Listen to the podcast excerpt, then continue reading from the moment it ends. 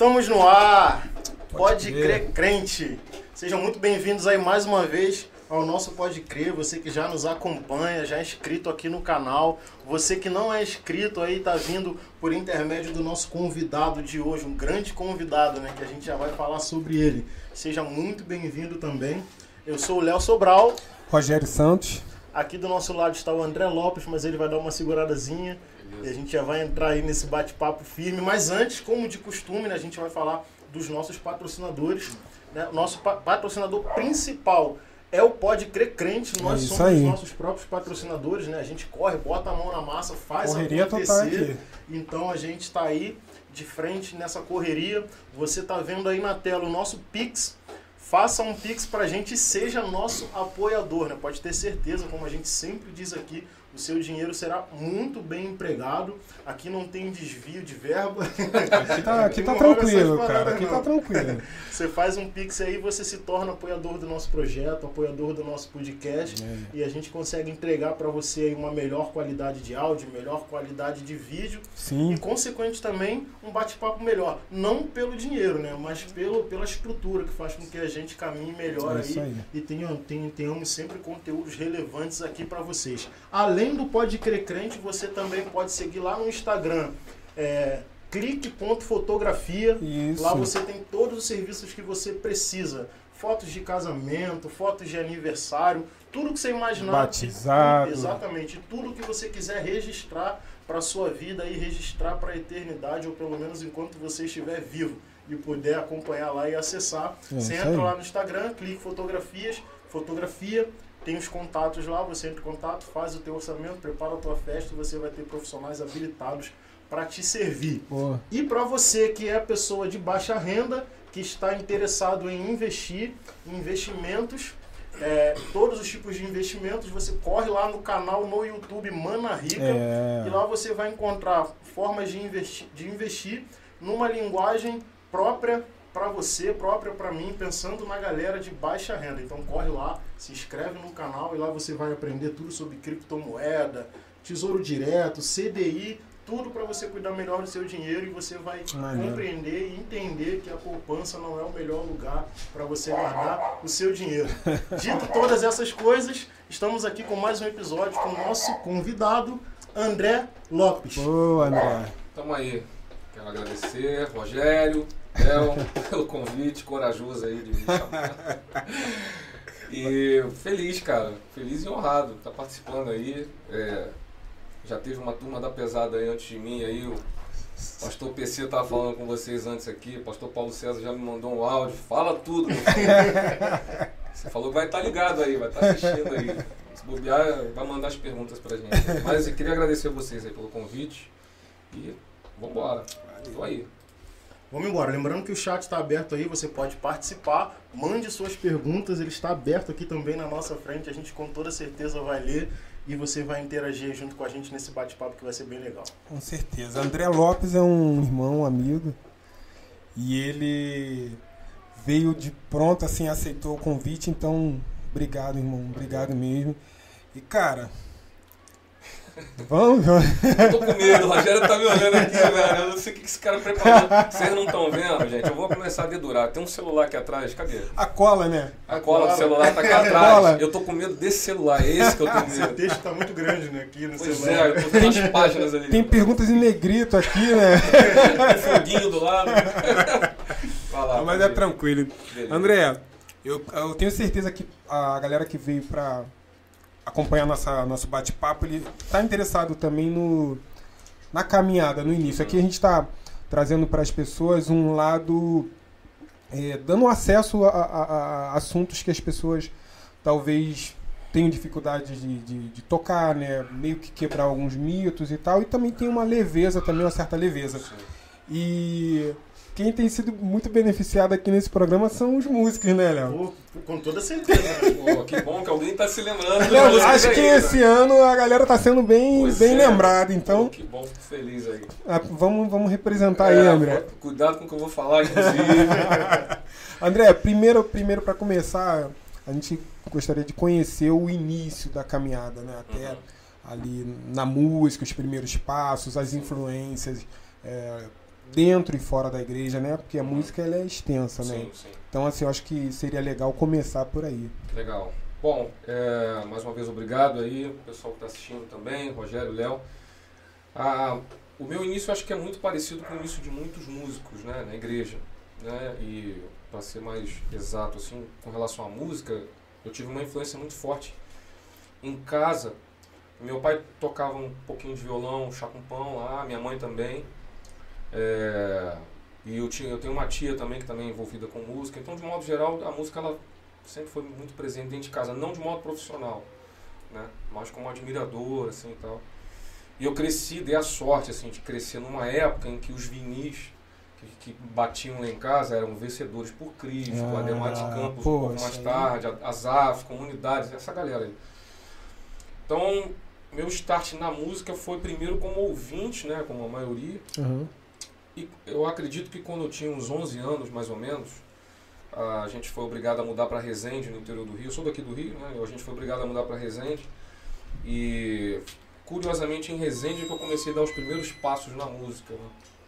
É, eu era membro da Igreja Batista Nova Jerusalém, aqui no Sampaio. Sim. E eu, meu primeiro instrumento, na verdade, foi guitarra. Eu sou tecladista, mas na verdade meu primeiro instrumento foi guitarra. E por, também pelo fato de ter violão em casa, então isso ajudou. Eu não sabia, não. É, bem chegando, Rogério. bem tranquilo. E aí, cuidado. É, isso aí eu fiquei. É, e aí eu comecei a, aquele negócio de revistinha de banca, numa época que não tinha internet, então revistinha de banca, assim, é, tinha uma revista chamada Revista Musical Evangélica, que vinha as cifras em cima uhum. das letras e tal. E eu começava a ver os caras tocando guitarra na igreja, eu era muito fominha, eu ficava no primeiro banco, observando, chegava em casa e tentava tirar. E foi meio nesse processo, assim, entendeu? Como tinha bastante guitarrista na igreja, eu acabei tendo que lutar para conquistar uma vaga, assim, e eu comecei culto das senhoras, aquela trajetória meio padrão, né? E o teclado ele veio depois, bem, de, bem depois, de, ainda veio o contrabaixo antes, que era um instrumento assim que o contrabaixo não tinha tanta gente, então eu fui para ele, aí já tinha que disputar com outras pessoas, o teclado estava meio de lado. Aí o teclado foi o terceiro instrumento, assim, como não tinha ninguém para disputar, acabou ficando. Tava de lado que você disse, mas porque era, não era popular? É, não era. A, a, a, na, época da igreja, o que era popular na, na, Nova Jerusalém não tinha um teclado eletrônico. Você tinha, eu lembro que no templo antigo tinham dois pianos e tinha um órgão eletrônico mesmo, Sim, daqueles legal, tradicionais. Entendeu? Então, a, a ida para o teclado aconteceu em Resende, quando meu pai comprou um tecladinho desses tem botão de cachorro, ah, papagaio. Por um acaso esse teclado tinha até tecla, mas tinha uns botões lá. E aí, pô, moleque curioso, ó, eu tinha 11 anos, aí você se interessa primeiro pelos botões, né? Uhum. E aí foi, aí eu comecei a transportar as notas do violão para o teclado, foi meio é, catamilho, assim, Sim. entendeu? E aí foi indo, ouvindo, tirando, ouvindo, tirando, aí exercitando na, nos cultos é, mais escondidos na igreja, das senhoras, esses cultos que geralmente tem pouco músico, né? Uhum. E foi, foi embora. Aí o, a guitarra e o baixo foram ficando um pouco mais de lado, assim, e o teclado acabou assumindo o principal. E a trajetória foi meio essa. E referência, né? Você perguntou de referência sim, musical. Sim, sim. Eu vim para cá pensando exatamente isso, com certeza o Rogério vai me perguntar. O Rogério até sabe é, com certeza. Eu tenho, se eu tivesse que destacar duas grandes referências, uma nacional e uma internacional.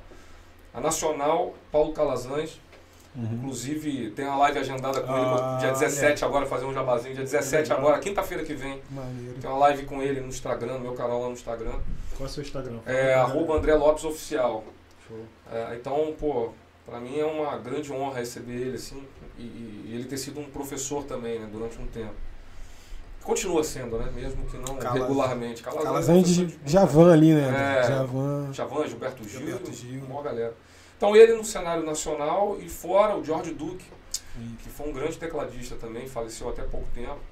E então são essas duas grandes referências. O meu jeito de tocar passa muito por eles dois. Assim. Uhum. Tem outros, né? Mas se tivesse Sim. que destacar esses dois aí, com certeza estaria no topo. Cara, esse lance aí da, da da, do piano também, André. Eu lembro que tinha uma história também do. que ficava na galeria. Sim, sim, na Jerusalém. Tocava com coral, pois é. né? Pois é, o lance do piano ali tem uma história que a gente morava em Resende e meu pai Pô, meu pai tinha um Chevette 80 que vivia esquentando, então a gente não conseguia vir todo final de semana para Nova Jerusalém. Mas quando conseguia, eu pedia pro meu pai me deixar sábado de manhã na igreja, uma igreja vazia, não tinha nada. Aí eu ficava lá na galeria com luz apagada, ficava no piano lá estudando e já emendava direto pro culto da juventude à noite. Almoçava numa pensãozinha que tem ali, do lado do Mundial lá que conhece. Almoçava ali e ficava o dia inteiro na igreja. Então esse, esse processo aí de ralação teve, né? teve uma ralaçãozinha. E aí o, o pastor Isaías, que era o diretor musical na Uhum. época, ele era o diretor do coral, pô, ele me chamava, me- começou a me chamar para tocar com o coral da igreja, piano e coral. Pô, aí foi a glória, cara. Porque tipo assim, garoto novo, né? Sentava lá na frente, tem aquela Quantos lance anos nessa época? Pô, cara. A gente voltou de Resende em 95, eu tinha 15, 16 anos, Novo. por aí. Novo. Então, 17 anos, aí tinha, tinha aquela, aquele processo, porque para tocar com coral, eu tinha, que, eu tinha que sair lá da frente do santuário, Aí, né? ir pelo meio da igreja, subir a, subir a galeria e assim. Então tinha, era um desfile, Tinha- né? tinha um desfile. Aquele Pô, momento de silêncio, aquele momento né? de glória, Pra né? quem tava né? tocando só com as senhoras, né? Pô, é- Passando pela Sei lá, tem, um, escadinha, tem um né? filme aí que eu não lembro o nome, que os caras descem com aquela nave, vai pro visitar a lua, como os caras descem, mesmo, tem câmera lenta desfilando com capacete na mão. Eu me senti um cara assim. Pô, e foi, foi uma experiência muito boa, porque o pastor Zé era um cara uma experiência musical muito grande, tinha sido Maestro trombonista ali, da né? Alcione, então Legal. aprendi muito com ele. Ele, inclusive, fez o meu teste para entrar lá na Nova Jerusalém, né? Então, pegava, pegava, pegava firme. Pai do meu amigo Biju, Ander, pastor Anderson. Pastor Anderson. Então, cara, Você sempre teve cercado, pelo jeito, de grandes músicos né, Ah, que, cara. que ajudaram a doutrinar aí. O né? Papai do Céu foi bem legal comigo. De- e depois, aí você vai criando uma maturidade, depois você aprende que é bom que você ande sempre do lado de pessoas Sim, melhores que você. sim. Porque no início você meio que não sabe como é que funciona. É. Então andei com os caras, músicos membros da igreja, que eram, foram muito gentis comigo na minha trajetória, me ensinaram bastante, né? Destaco aqui Cláudio, Claudinho da, da. Ricardo, que está em Portugal hoje, o Alan, enfim, uma Uhum. galera que teve uma paciência comigo assim absurda. Na- e são todos os três que eu falei, guitarristas e, e, e baixistas. Na verdade, tecladista eu meio que fui, É. fui meio que botar na cara na igreja, Uhum. porque não tinha essa figura lá. Cara, é, Foi é- importante. é- é esse, é, esse, é, é esse momento que eu acho maneiro, essa, É. essa partezinha assim que a galera. Que a gente tem que trazer à à memória, É. né, André? Porque Tem. os mais novos não, não, não passam muito por isso. Ah, Essa questão de. Essa, da igreja ter o piano na galeria, é, é, o é. coral com aquelas pastinhas, é. né? Eu acho, Isso eu acho a tradição assim, legal, né, cara? E essa galera também tá chegando agora, ela tem que. É, é bom essa conversa, né? Ela, assistirem os seus, seus ídolos, né? suas referências, como eu sei que você é pra muita gente, Sim, sim. nova inclusive, é bom pra, pra galera perceber que. Que a juventude hoje é muito imediatista, né? O cara aprende a tocar Sim. uma guitarra, ele já quer estar lá no Ministério Sim. de Louvor, já quer estar Sim, trabalhando e sim. tal. Mas tem um caminho aí É. que. Isso aí. E esse caminho não é um caminho assim do tipo, pô, meu líder não quer que eu toque, tá de perseguição É, contra mim. Pois é, cara. Faz parte da formação, né? A gente conversou com o Rafael aqui, né? Tem um, que uma semana, uma semana Sim, e meia sim, mais foi ou na menos. terça-feira. né? Rafael Castro veio aqui, né? Bater um papo com a gente. E aí ele falou justamente isso aí que você disse, cara. Ele, quando ele começou a tocar bateria, né? Ele passou, passou pelo culto das senhoras, Ah, passou. é só- A gente chama de. Não sei, sei nem se a gente pode chamar culto menor, porque não tem culto menor. né? Sim, sim, Tem uns sim. cultos com menor, com menor Reuniões com menos público, pessoas, né? às É. vezes durante a semana, a Sim. galera tá trabalhando e tal. Mas pro músico, ele vai caminhando por aí É. até chegar no domingo à noite, né? é uma escola, cara. Ou até passar lá naquela caminhada que você É. fez lá, do tapete vermelho, até o. Mas é ali eu já que- ficava esperando, cara. Pô, o, coral, o pastor vai mandar o coral cantar hoje, eu tenho certeza. Poxa, por favor. Época muito boa, cara. Eu, eu sim. Rogério já me conhece há bastante tempo. Quando a gente tem, na, tem a época de ter a resenha, o Rogério às vezes bate lá em casa, a gente toma um café. O, o café é um negócio que une, né? Ah, Então, assim, a gente troca muito figurinha. Todo, todo mundo que me conhece, que até me segue na- nas redes sociais, sabe como é que eu sou com café. Às vezes eu abro pergunta, é muito engraçado. Que eu abro caixinha de pergunta lá no Instagram. Os caras não me perguntam sobre música, velho. Eles perguntam sobre café. Falo, eu tenho que fazer um curso de barista daqui a pouco pra poder profissionalizar esse troço. aí. Mas você então não toma o café tradicional, você faz o outro. Não, eu não, esse é mais marketing meu, sendo, cara. sendo café. Não, sendo café, Sendo café. cara. Se botar Coca-Cola sem gás, eu vou achar que é café e vou sair Tá partindo. dentro, tá dentro. Não, eu, eu, eu sou preguiçoso de fazer café, aquele processo artesanal. Então a minha esposa lá, a gente juntou, comprou aquele de cápsula lá que é Bapum, já foi. Foi. Aquele café é bom. É, o expressozinho sem açúcar, por favor. André, você, você é músico de formação. Sim. Como é que, como é que foi essa- a- a- seu, seu estudo nesse sentido? Né? Tá, é, eu, eu, a minha formação começou, como eu falei, na igreja, né? Uhum. Esse processo meio que de, de ouvido, que foi, assim, essencial. Uhum. Eu considero, eu não consigo desconectar minha, meu, meu início nesse processo meio autodidata, né? Mas eu, depois de um tempo, como as portas começaram a se abrir, amigo chama amigo tal, mas eu comecei a, a- a me deparar com situações que eu percebi que eu precisava de algo mais na música. E eu acho que teve uma situação que eu posso lembrar aqui bem, não sei se o Williams Melo está assistindo, mas é um amigão, Uhum. conheço o Williams há mais de 20 anos, batera, da Batera, pesada, é. É um cara que vocês podem convidar, que ele vem. É outra também. Sensacional. tá Então- convidado já. É, o Williams é, é nosso, é gente nossa, como a gente fala.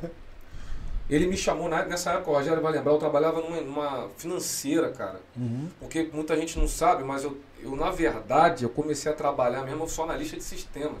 Legal. Então fiz faculdade de informática, aí comecei a trabalhar em banco e tal. Então nessa época eu dividia música e banco, banco e música e tal. Aí o William me ligou, ó, pintou uma produça do André Neiva. Pô, André Ah. Neiva, ninja da galáxia. Tá afim? Falei, pô, você nem me pergunta. Uhum. Eu lembro que eu fui pro estúdio do André Neiva lá no Laranjeira, Lago do Machado ali. Fui de terno, cara, imagina. Fui de terno pra gravar, os caras tudo de bermuda, relax. Fui gravar e eu lembro que eu passei um sufoco na gravação. Porque o André chegou com as coisas escritas. Hum. Então meu ouvido sempre foi, por conta da trajetória na igreja, ele foi um ouvido mais calibrado.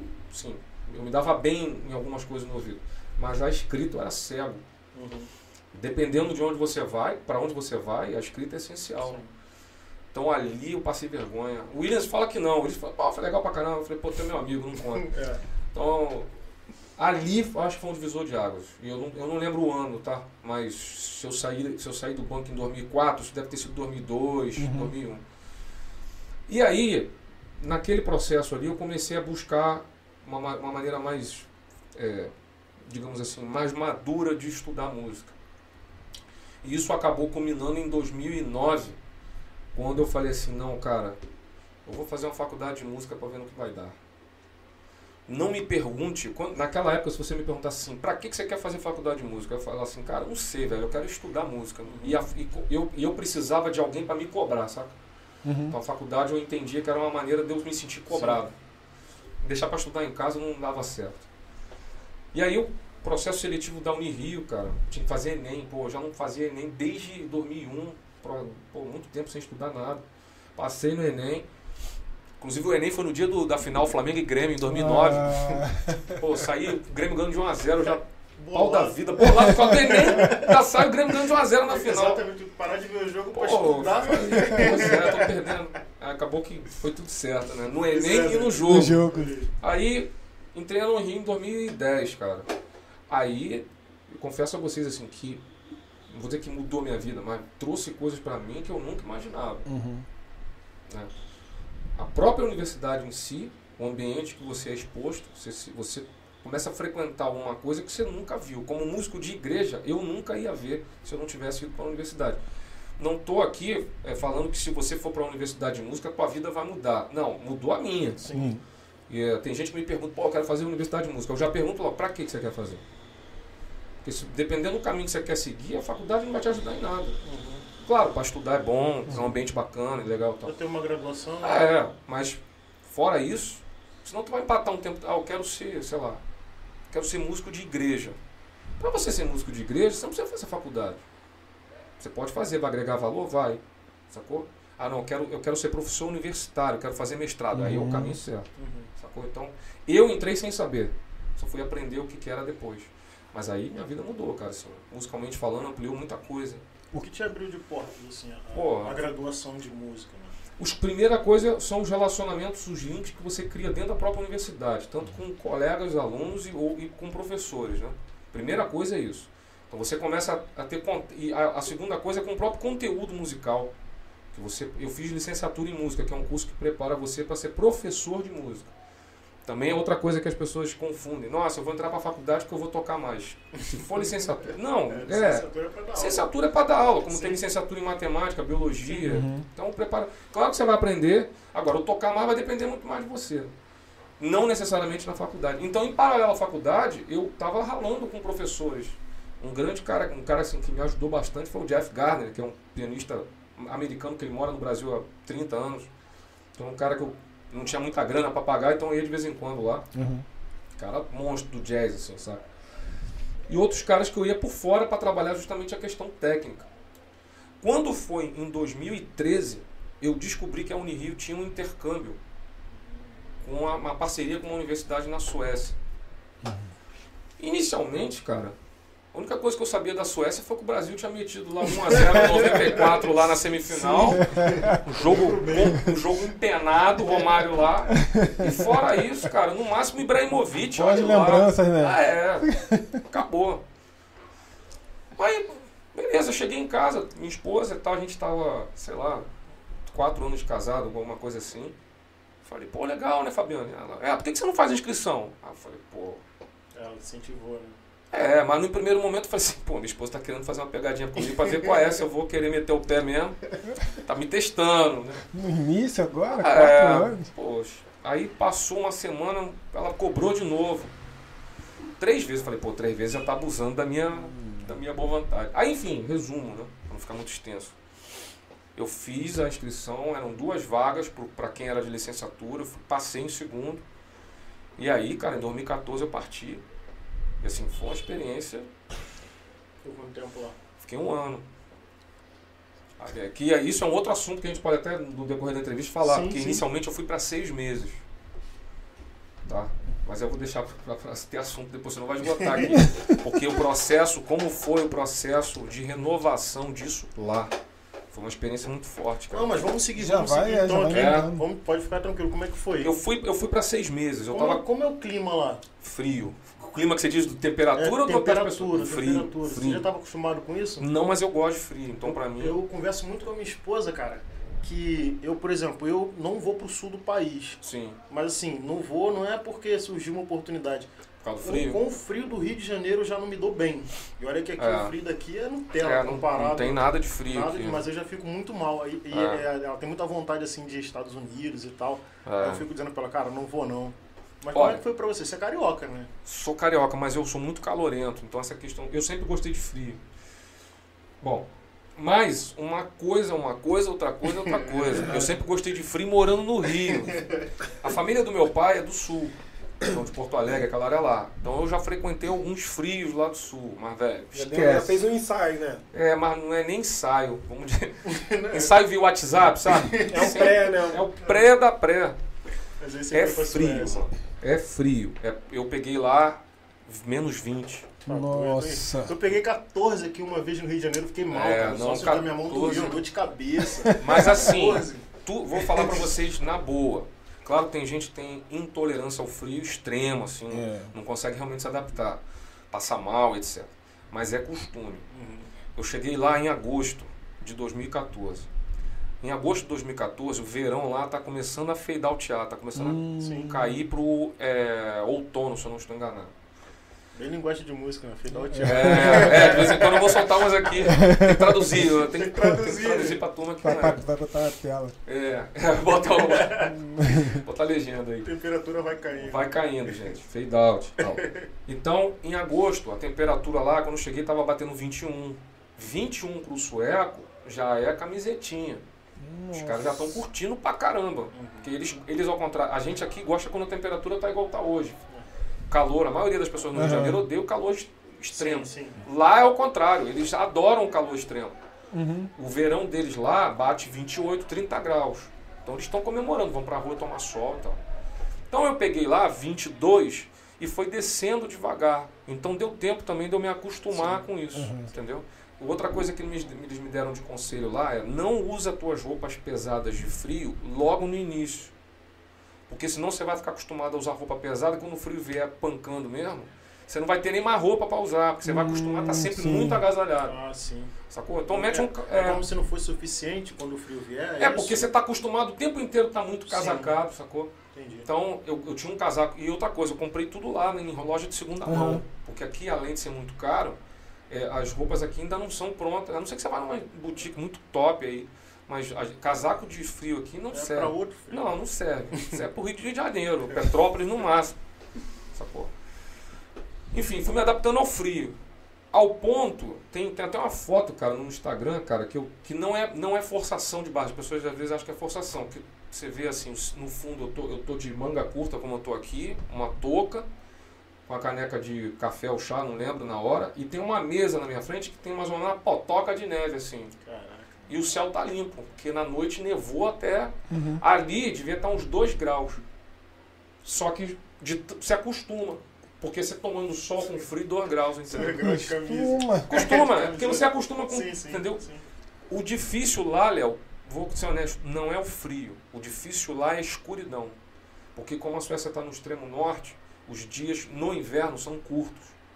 Temos claridade. Então, por exemplo, eu saía para a faculdade 9 da manhã, breu.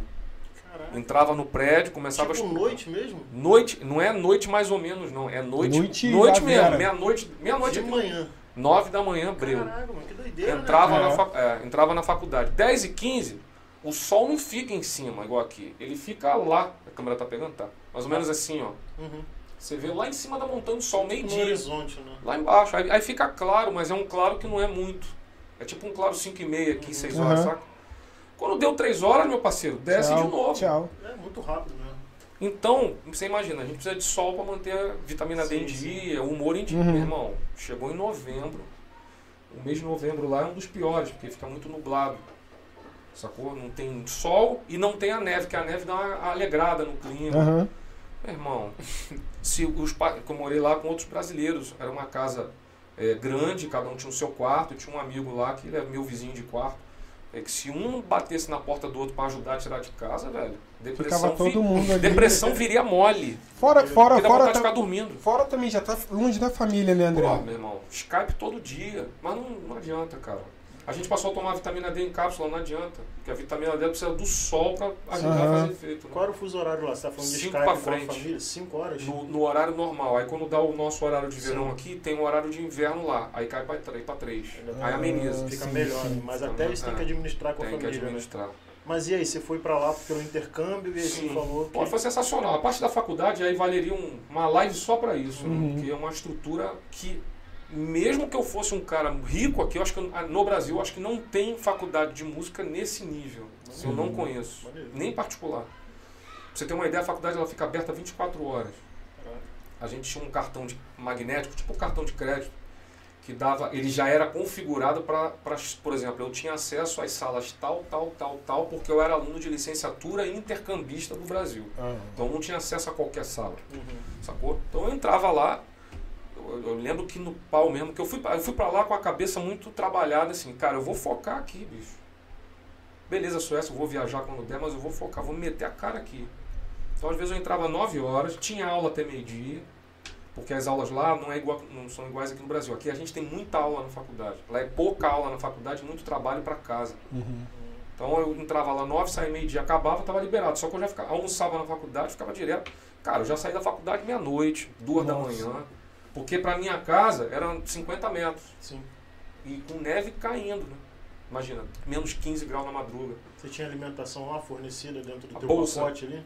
É, não, eles me davam um valor mensal e eu administrava aquilo Ah, sim. ali, entendeu? Então ali, eu fazia comida na casa, imagina.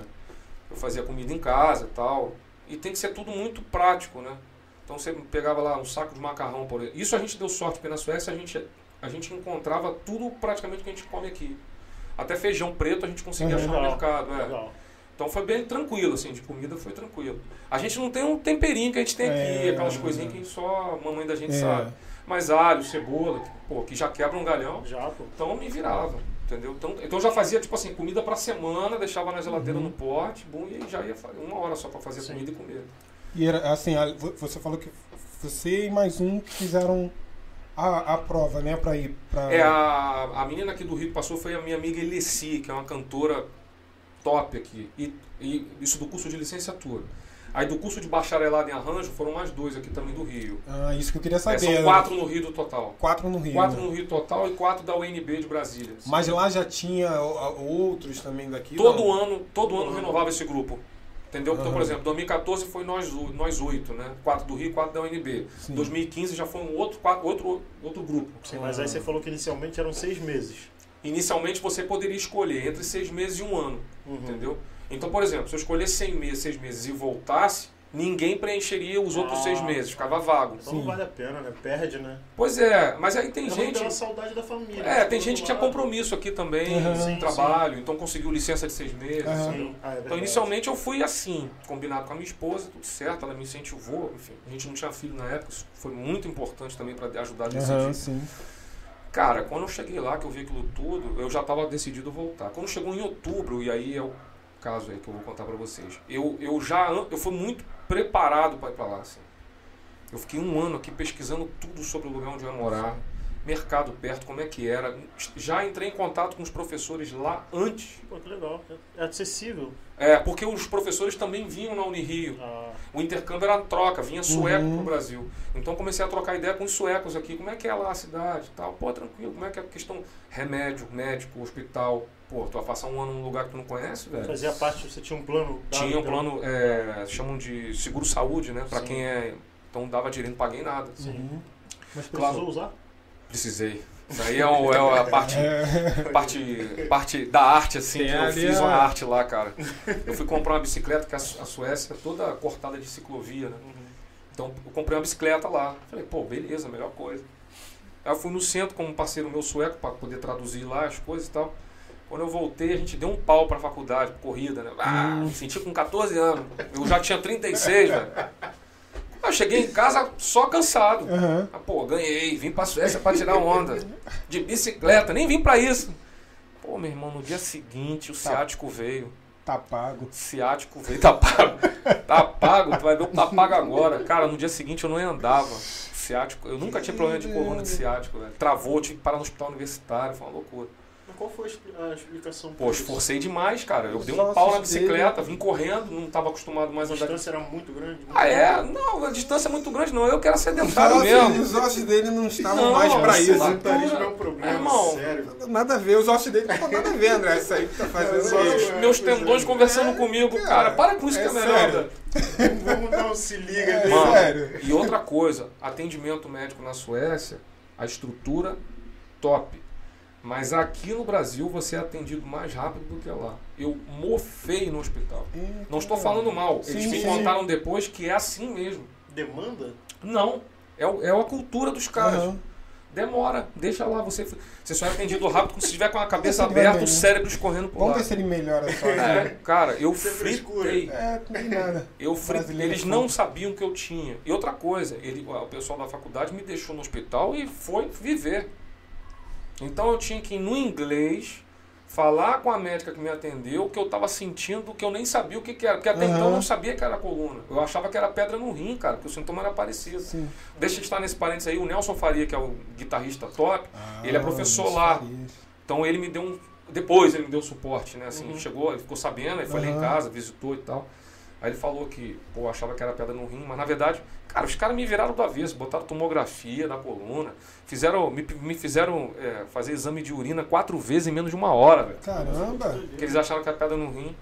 Eu perdi uma semana de aula por causa disso. E ali, naquele momento, eu pensei em pegar o primeiro avião e vir embora. Ali foi um momento, assim, de muita tensão. Família longe, Uhum. frio. Eu tendo que desenrolar no inglês. Fui aprender que pedra no rim era kidney stone, bicho. Depois, Depois que. depois que eu já tava quase... mesmo a dissolveu. pedra mesmo dissolveu que- por si só. Então foi um desafio muito louco, assim, cara. E aí, no dia que eu tinha que canetear lá na faculdade, foi um domingo, era 4 horas da tarde a reunião. Que eu tinha que falar assim, ó, eu vou voltar ou eu vou renovar. Uhum. Tinha uma igreja lá que eu tava indo, que eu já tinha pesquisado antes. Aí eu fui para aquele dia bolado, cara. Falei, pô, vou ter que voltar, deixar isso tudo aqui. O Nelson tinha me convidado para um projeto dele, cara. Ele escreveu, acho que foi parte do mestrado dele. Ele, Lá, né? lá. Ele chegou para mim naquela semana ali, ele tava vindo pro Brasil. André, eu tô voltando pro Brasil. Se tiver pergunta aí, tu me interrompe, cara. Não, não. Porque eu tô Vai lá, vai vivendo aqui, tá? Vai lá. Falar de Suécia para mim aqui é. Vambora. Uhum. Cara, Ele passou lá em casa, André, tô indo aí que eu tô levando uma resto de, de um material de comida que sobrou aqui em casa, não quero estragar, tô voltando pro Brasil com a minha mulher, vou deixar ele. Tá bom, passou lá. Velho, tu vai ficar mais seis meses aí? Eu falei, pô, Nelson, acho que não. Pô, aquele jeitão do Nelson. Pô, isso aqui cara, tem que ficar. Pô, eu escrevi um concerto tributo a Tom Jobim, você é meu pianista, velho. Tu tem que ficar aí. Eu falei, pô, Nelson, faz isso comigo não, cara. Tá bom, aí foi embora. Fui pra reunião, fui pra igreja no domingo. Três dias depois. Cheguei na igreja triste, cara. Lá na Suécia, depois dos cultos, é comum você ter uma mini reuniãozinha, refeitório, eles servem café, isso por volta de meio-dia, antes do almoço. Eles chamam de FICA, F-I-K, não tem tradução pra gente, mas é como se fosse resenha. Aham. Sentar meia horinha para tomar um café, trocar ideia e pum, partiu. Isso acontece não só na igreja, mas na Suécia inteira durante o dia. Cultural. né? É cultural dos caras. Se chama FICA. E aí, tô eu lá com meu brother, esse o Anderson, deve estar assistindo aí de Brasília. E ele, cara, tava comigo, entrou na fila para pegar o café. Aí ele foi primeiro, pegou, se procurou um lugar, sentou. Quando eu tô debruçado na bandeja, me para uma mulher sueca do meu lado e me aborda em inglês. Ó, tudo bom? Parênteses. Não é comum a mulher sueca abordar, principalmente estrangeiro, assim, do nada. A mulher Uhum. sueca é muito na dela, né? Mas não é como homem e mulher ou só homem? Principalmente mulher. Mulher é mais difícil. É mais- ela não é atirada. Aham. Ainda mais com, com- dentro da, ainda mais na igreja com um gringo. Sim. Porque eu- eu- minha cara define que eu não sou sueco, né? É. tirando o olho azul aqui. então, ela falou, "Ô, tudo bem, ah, você é daqui? Eu falei, não, eu sou estu... eu falei, expliquei, sou estudante brasileiro, tô aqui e tal, não sei o quê. Ela falou assim, eu tenho uma palavra para você. Aí eu não entendi, me deu um. colou as placas assim. Eu falei, Aham. quê? Ela tem uma palavra para você. Eu falei, ah, tá bom. E nisso a fila atrás, cara. Assim, ó, não é hora de você voltar. Deus preparou tudo para você. Aí eu fiz igual o chave, né? Pô, lá na Suécia, se é aqui velho. no Brasil a gente ainda pensa, mas lá na Suécia. Mano, bicho. eu não, eu não conheço a mulher. Eu já falei isso para outras, outras vezes. Eu não vi ela. Eu nunca vi essa mulher antes Aham. nem depois. Se é anjo, se não é, meu irmão. Na verdade, pouco me importa. Aham. O fato é que ah, eu sentei, o meu parceiro falou, o que, que houve, velho? Eu falei, aí contei pra ele. Aí a primeira coisa que eu tinha que fazer, ligar pra minha esposa aqui no Brasil e contar o que aconteceu. Com um fuso de 5 pra frente lá, ela tava entrando na igreja, que ela tava na Nova Sim. Jerusalém naquela época. Fabiana, eu preciso falar contigo urgente, cara. Aí contei pra ela. Aí ela falou assim, André, diante do que você tá me contando, eu não tenho nem o que dizer. Aí ali. Ela foi parceira legal, né, cara? Foi. Não que ela não, Não, a teria Fabiane, sido também ela se- deve estar assistindo aí. Ah, não que ela não teria sido parceira se ela falasse venho, mas tava Uhum. contigo, né? Pô, vai lá, cara. ela tava comigo aí. desde antes Sim, do processo. é. Vou te falar, ela, Sim. co- ela comemorou, o Rogério conhece ela, a Fabiana ela ri, ri fácil, né? Ela fala muito espontânea, assim. Ela comemorou mais do que eu a aprovação do intercâmbio. Ela vibrou e eu fiquei assim, pô, para com isso, A Fabiane realmente foi essencial. legal. Então ali, cara, eu fui pra reunião e assinei lá a renovação da parada. Quando, ela foi, ela foi para lá no final do ano encontrar comigo. Quando ela entrou na faculdade, que ela viu, ela- eu abri a porta para ela, isso era de noite. Ela entrou, a primeira coisa que ela parou, ela olhou assim, tava falando isso com ela ontem. Ela entrou e falou assim, André, não tinha como você voltar antes. Olhando Que é um as- negócio, cara, é um negócio de louco, velho. É um negócio de louco, Léo. Entendeu? Você já tinha aproveitado bastante nos seis meses Já. iniciais? Já feito tudo, cara. Eu toquei, tem velório lá, bicho. Porque o coordenador, ele, ele sentiu que o grupo era bom. Uhum, Então foi uma galera mais velha, sim. mais experiente. Por aí, a Elisi, que é uma amigona minha, cantora de música popular brasileira, Elisi, pô, topau pra toda a obra. A gente topou tudo que era colocado na mesa pra gente. Ó, vamos tocar no asilo, isso foi verdade. A gente foi. A gente foi, Aham. tocamos no asilo, tocamos no Jazz Club lá de, de, de Orebru, o nome da cidade. Né? A gente tocou em, em escola. Porque também você, aqui, aqui na, na faculdade, você vai tocar umas paradinhas Sim. ou outras. Lá você Pô. tem que aproveitar. O Léo, que não gosta de música popular brasileira, que nem gosta, né? É. Pouco. Bem, é, é, né? Vamos ver se Pô, disco ele- se ele- é. André, conta aí a, a, a questão do- dos caminhos de estilos que você passou. Sim. Que você falou, pô, caramba, Isso é cara, muito eu importante. toquei. É. Nossa, toquei jazz. Pô. Então, a facu... eu estava falando antes que a faculdade ela abriu um leque que eu não tinha.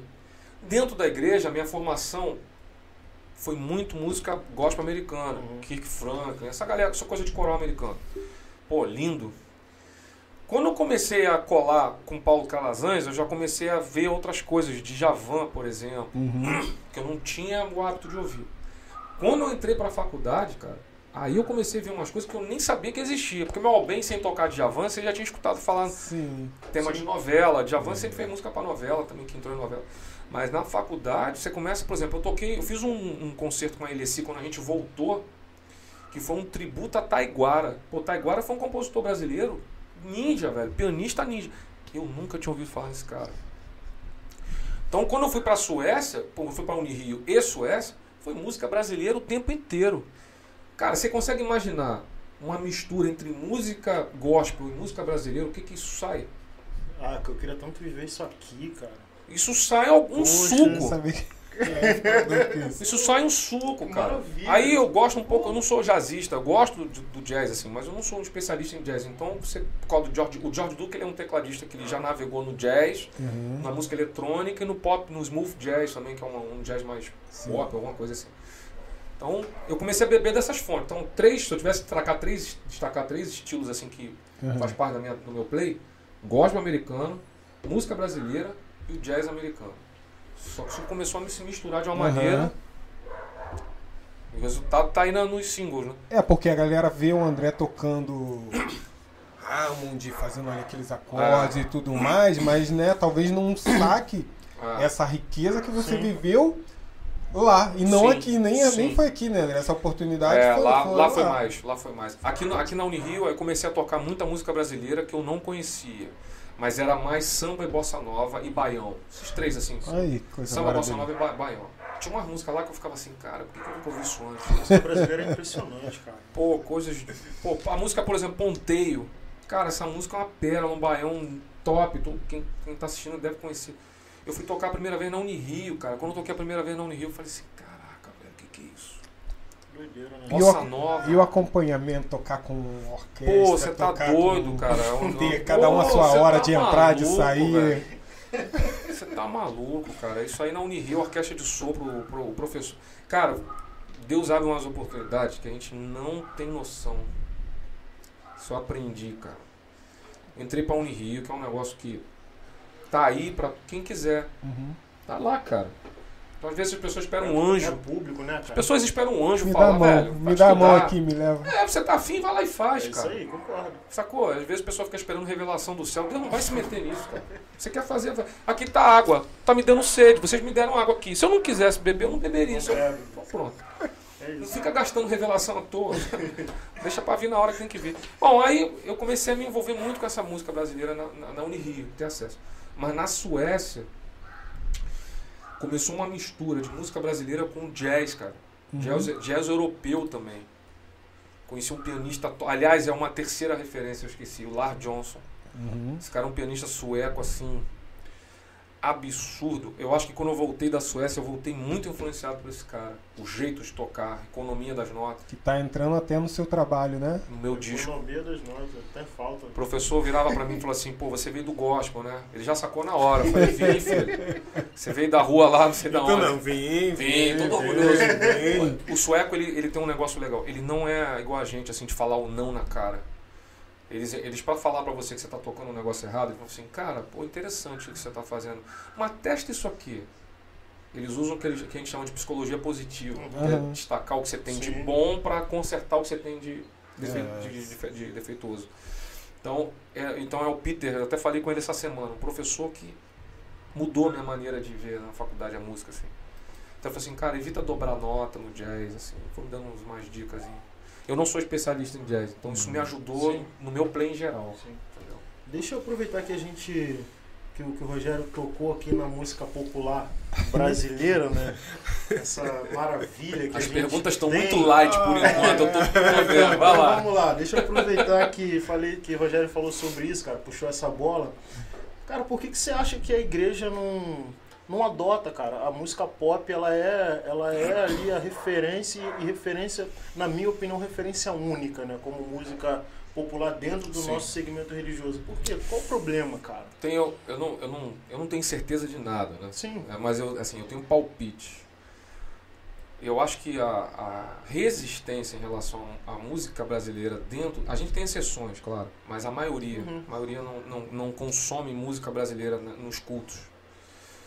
Eu tenho dois palpites. O primeiro palpite é em relação a achar que música brasileira, a nossa música samba, é afro-brasileira, né? Vem do diabo. Então começa a uhum. linkar com a religião, isso aí é, um, é, é pólvora para incêndio. Isso. Tambor, percussão, né? É. Então, o primeiro ponto é esse. Segundo ponto, que eu também. Ah, brasileiro tem mania de importar tudo, aí não é só música. É. A gente consome tudo que é de Isso. fora. O gringo fala que é legal, a gente consome. É, uhum. é, aquela famosa síndrome de vira-lata. Então a uhum. nossa música é pior, a música dos outros é melhor. E óbvio, a igreja brasileira ela está dentro da população do, do país. A igreja é um extrato da sociedade. Uhum. Então se a sociedade faz isso, a igreja não era para fazer, mas acaba fazendo. Na música, então, isso é muito, muito latente, o que é uma pena. Porque a gente tem trabalhos aí que merecem todo o destaque do mundo. João Alexandre, Gerson Borges, é, Stênio Márcios. Uhum. São os caras, Paulo César, do Logos, que ele, que ele consegue até transitar bem, porque ele tem umas coisas é. que não são tão MPB isso. assim.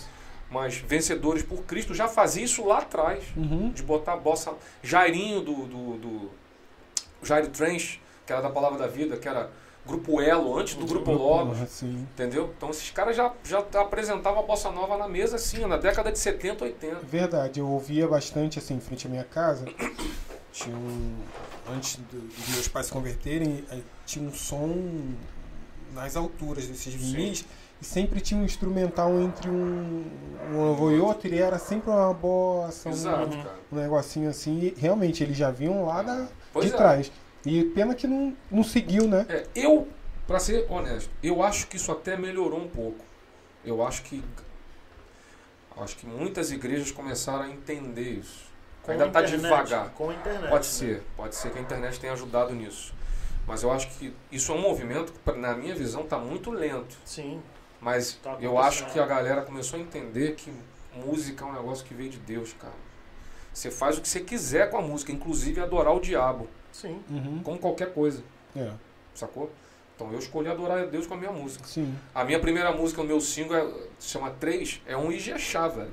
Pô. Muito bom. Só que é um Ijexá com um round. Uhum. Que é aí que eu falei da mistura do gospel. Sim. Sacou? Talvez a, não tenha vindo muita crítica em cima, porque eu também não fiz a propaganda muito. Ó, Ijexá é um ritmo afro-brasileiro. Sim, sim. Mas assim, eu sei que tem lugares que vão bater na música e vão achar que é a música do capeta.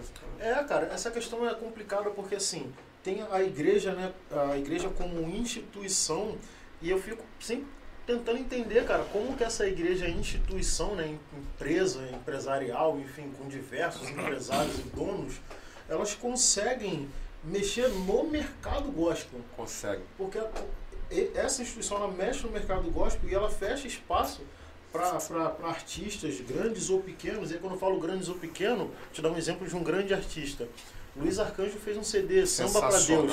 Uhum. Sensacional. Cara, um CD bonito, gosto Sim. muito daquele CD. É, muito verdade. legal, mas que é um grande artista que não conseguiu fazer com que aquele CD é, entrasse nas rádios. Eu não lembro de ter ouvido nenhuma música daquele CD na rádio. Não é. sei se tocou, talvez tenha tocado. Não me lembro também. Outro que também fez um, e aí acho que já foi um DVD, foi o Kleber Lucas, que fez Sim. o DVD Comunhão. Sim. Produção do Rafael Vernier. Bonito, caramba sim, também. Sim, sim. No Comunhão, eu acho que até teve uma outra teve. música que tocou na rádio. Teve, teve. Mas não, não gerou é. a, o que poderia ter gerado e com certeza teria aberto diversas portas. Sim. Porque é o início de um movimento, né? Sim. Aí vem o Thales Roberto, que, que também deu uma certa mudada na música. Sim. Com, com samba rock, né? Conseguiu uhum. botar uma música ou outra. Tem aquela música dele, é Cheio do Espírito Santo, Cheio do Espírito Santo e tal. Sim. Mas ainda assim o mercado. É. Porque assim, eu penso que para o mercado, essa diversidade, o mercado gospel, essa diversidade, ela é boa. Uhum. Né? Porque você consegue alcançar boa parte de pessoas dentro da igreja que gosta dessa música, mas não tem acesso. Sim. Porque o fato da música não tocar não significa que claro. não tem gente que gosta. Uhum. Tem muita gente. Tem muita gente que veio de fora, como eu, por exemplo, pô, escutava. É, Bete Carvalho, Sim. escutava essa galera lá no uhum. junto com a minha avó que, que foi me introduzindo na música. E aí quando eu entro na igreja eu não consigo encontrar. Quer dizer, a internet hoje é por isso que eu falei, né? a internet deu uma Abriu democratizada. É verdade. Que hoje, se você não ouve na igreja, você vai pra internet e você acha uma galera. É. Mas é triste, né, cara? A gente não, É, não muito tem liberdade pra, lá dentro do nosso Ministério de Louvor, por exemplo, É, fazer uma roupagem nova de uma música da harpa numa parada. sim. É, Isso é muito sinistro. Então, cara. assim, eu, eu percebo um movimento lento, mas que está permitindo com que coisas tomem o seu lugar dentro da igreja, nesse sentido que você está falando. Você pegar uma música da APA, fazer uma roupagem nova, tem uma galera fazendo isso. Ainda está devagar, né? mas tem. Eu não sei se está devagar ou se é um movimento que está acontecendo agora, ou se a internet também começou a mostrar o que já Mostrar, tinha. Pode ser É, também. tinha, É, tinha, pode ser também. certeza. Eu dou sorte, eu sou membro da IPAN, da Igreja Profetizando as Nações, então lá na igreja a gente tem essa questão da música muito bem tranquila. Aham. Então chega na oferta lá, a gente joga um jazz, Já vi entendeu? muito, já É, muito. bossa nova, Legal. entendeu? Tem um pastor Danilo que é o diretor de música lá, que é um cara assim, e, e muito, muito legal é ter os pastores da igreja, não só porque eles são músicos, né? Mas pastores da igreja que Apoio. enxergam a música. Uhum. Eu, eu preciso, eu preciso parar agora porque chegou uma coisa aqui no estúdio. Chegou Ih, o café aí. Chegou, eu tenho que fazer um evento aqui. Rapaz, o é- negócio é sério. Como é que é o nome da, tua esposa? Tua esposa? Tainá, Tainá. Tainá, obrigado, querida. Pô, Deus te abençoe. Bota o açúcar aí você. Abençoe. nada, Não, Ao meu nada. puro, vivo. meu É puro, eu sou, puro, sou raiz. isso, o cara é bravo. Aí Galera, você, desculpa você aí, é tá? raiz e o Rogério é Nutella. Eu não sou brabo, não. Não, Não eu nessa venho- sem açúcar, não. Tainá, obrigado. Deus lhe pague. E eu tô aí de novo, caso vocês. Tá. Entenda que possa, entenda que possa vir mais. Eu conheci, o, enquanto vocês se ajeitam aí, eu conheci. Conhe- O Danilo já foi meu líder no Ministério Sim, do Louvor lá sabendo. na Nova Jerusalém. Danilo Sim, sabe sim. de coisas. quando, né? Danilo sabe. quando congreguei lá com o pastor Paulo César, que Sim. inclusive até pouco tempo estava online aqui assistindo, mandou É, um abraço tava, já. tava aí. É, mas o Danilo, realmente você falou que. Quer dizer, realmente não, né? você falou que lá na, na congregação onde você está hoje, os pastores são mais tranquilos com relação a essa música é mais livre. Sim. Lá a gente tinha uma música no repertório que era muito legal, que eu, eu não lembro agora. Eu não sei se era Renascer Preze, acho que era a banda Dopa, Doppler, Uhum. não sei. Mas que tinha um- um- uma música que tinha um Ijexá, um pouco de samba, e aí tinha um Dadá com Ah, a o Dadá percussão é dele sensacional. lá. Dadá é- Cara, e assim, é, é lindo, porque a É. igreja também gostava, sabe? As pessoas É. gostam. Porque gostam, o pop É. é legal, não tenho nada contra o pop. Sim. Mas tem muita coisa boa que se a gente pudesse Dá um ar implementar, novo cara, na Mas, igreja, Léo, né? de novo, eu vou, vou falar algo que é, é minha impressão, tá? Sim. O que acontece dentro da igreja é um reflexo do que acontece, musicalmente falando. Não- eu não sei se, se eu vou estar falando besteira e quem estiver me ouvindo até me perdoe. Mas veja só como está a música fora da igreja. É, tá, tá bravo. Há Tá quanto difícil. tempo você não ouve uma música de, tipo de Javan numa rádio? É. A Ficou. popular não, você tem que buscar. É, MPB FM, Paradiso, Tem que naquelas acabou, infelizmente. É. Exatamente. JB FM e tal. Então, do lado de fora, eu acho que a igreja ela poderia atuar exatamente como uma- um contraponto a essa cultura popular que está aí no mundo. Uhum. Eu acho que melhorou um pouco, melhorou. Agora também a gente tem por outro lado coisas no gospel que são bem ruins, né? E aí não ajuda muito também. É, eu acho que tem um movimento novo, tem uma geração nova aí na música gospel que tem feito um trabalho legal, merece um destaque. Gente que surgiu no YouTube, Sim, tem uma galera. uma galera muito boa, talentosa, escrevendo coisas muito boas. Eu vou destacar aqui uma amiga minha, não é porque é minha amiga, nem porque eu to- toco com ela de vez em quando, Amanda Rodrigues. Ah, Ah, adoro, sim. Pô, sim. minha esposa tá na adora Tava falando ela. com o Jorginho hoje. Ibabe. Jorginho hoje estava falando comigo, trocando ideia. Ela lançou um clipe novo agora, se chama Camomila. Camomila. A Amanda é uma menina extremamente talentosa na letra, no violão e no Sim. canto. Cara, assim. essa menina é incrível, cara. Incrível. Então, tem uma galera surgindo aí, tem que ficar antenado também. Sim. E aí, eu acho tudo isso muito saudável para a igreja. Entendeu?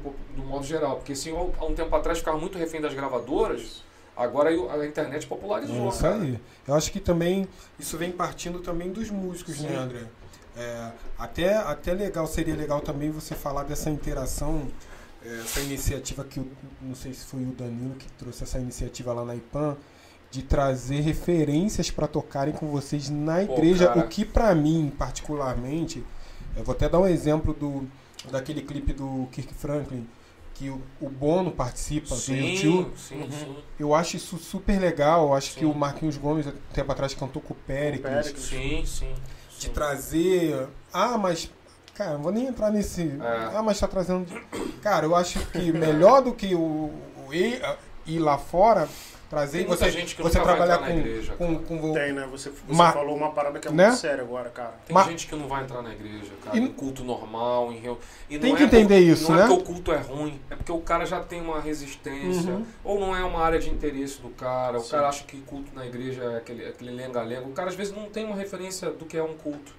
Claro, a gente tem N tipos de igrejas diferentes, com, com cultos diferentes. Sim. Então eu acho que a música é uma ferramenta poderosa de alcance, assim, Sim. para ser usada como ferramenta de evangelização. Então, por exemplo, a gente estava lá na igreja, no- na cantata de Páscoa. Quando eu cheguei para o ensaio, quem estava do meu lado tocando, além da banda da igreja, Marcelo Martins, saxofone, Só. Aldivas, só. trombone, e. Gessé Sadoc no, no trompete. Pô, cara, aí você olha assim, pelo amor de Deus, cara. Aí eu pergunto assim, o que, que eu tô fazendo aqui, né? Será Olhei que pro eu tô lado no do lugar- Marcelinho Martins Será que eu tocando. tô no cara lugar que eu- certo? É, cara, então assim. Mas isso, de novo, inevitavelmente, Léo, isso passa pela liderança, não tem jeito. Sim. É isso aí. Porque pô. dificilmente um trabalho começa por alguém de baixo e, e- e- um- eu digo assim, um trabalho que seja desafiador para a cultura Sim, da igreja. Tá? sim. Agora, o músico também, aí eu vou fazer o outro lado. O músico também precisa entender, o pastor Danilo fala muito isso lá na igreja. Ele precisa entender qual é a cultura, o músico, o ministro, o cantor, tá? Precisa entender qual é a cultura da igreja. É isso aí. Porque eu não posso enfiar a goela abaixo É, da igreja claro. o que eu acho que é É legal. isso aí. Ah, mas eu queria tocar Kiki Frank na minha igreja que só toca, só toca harpa cristã. Cara, é simples. Você só tem duas opções, três opções. Ou você sai da igreja ou vai para uma outra.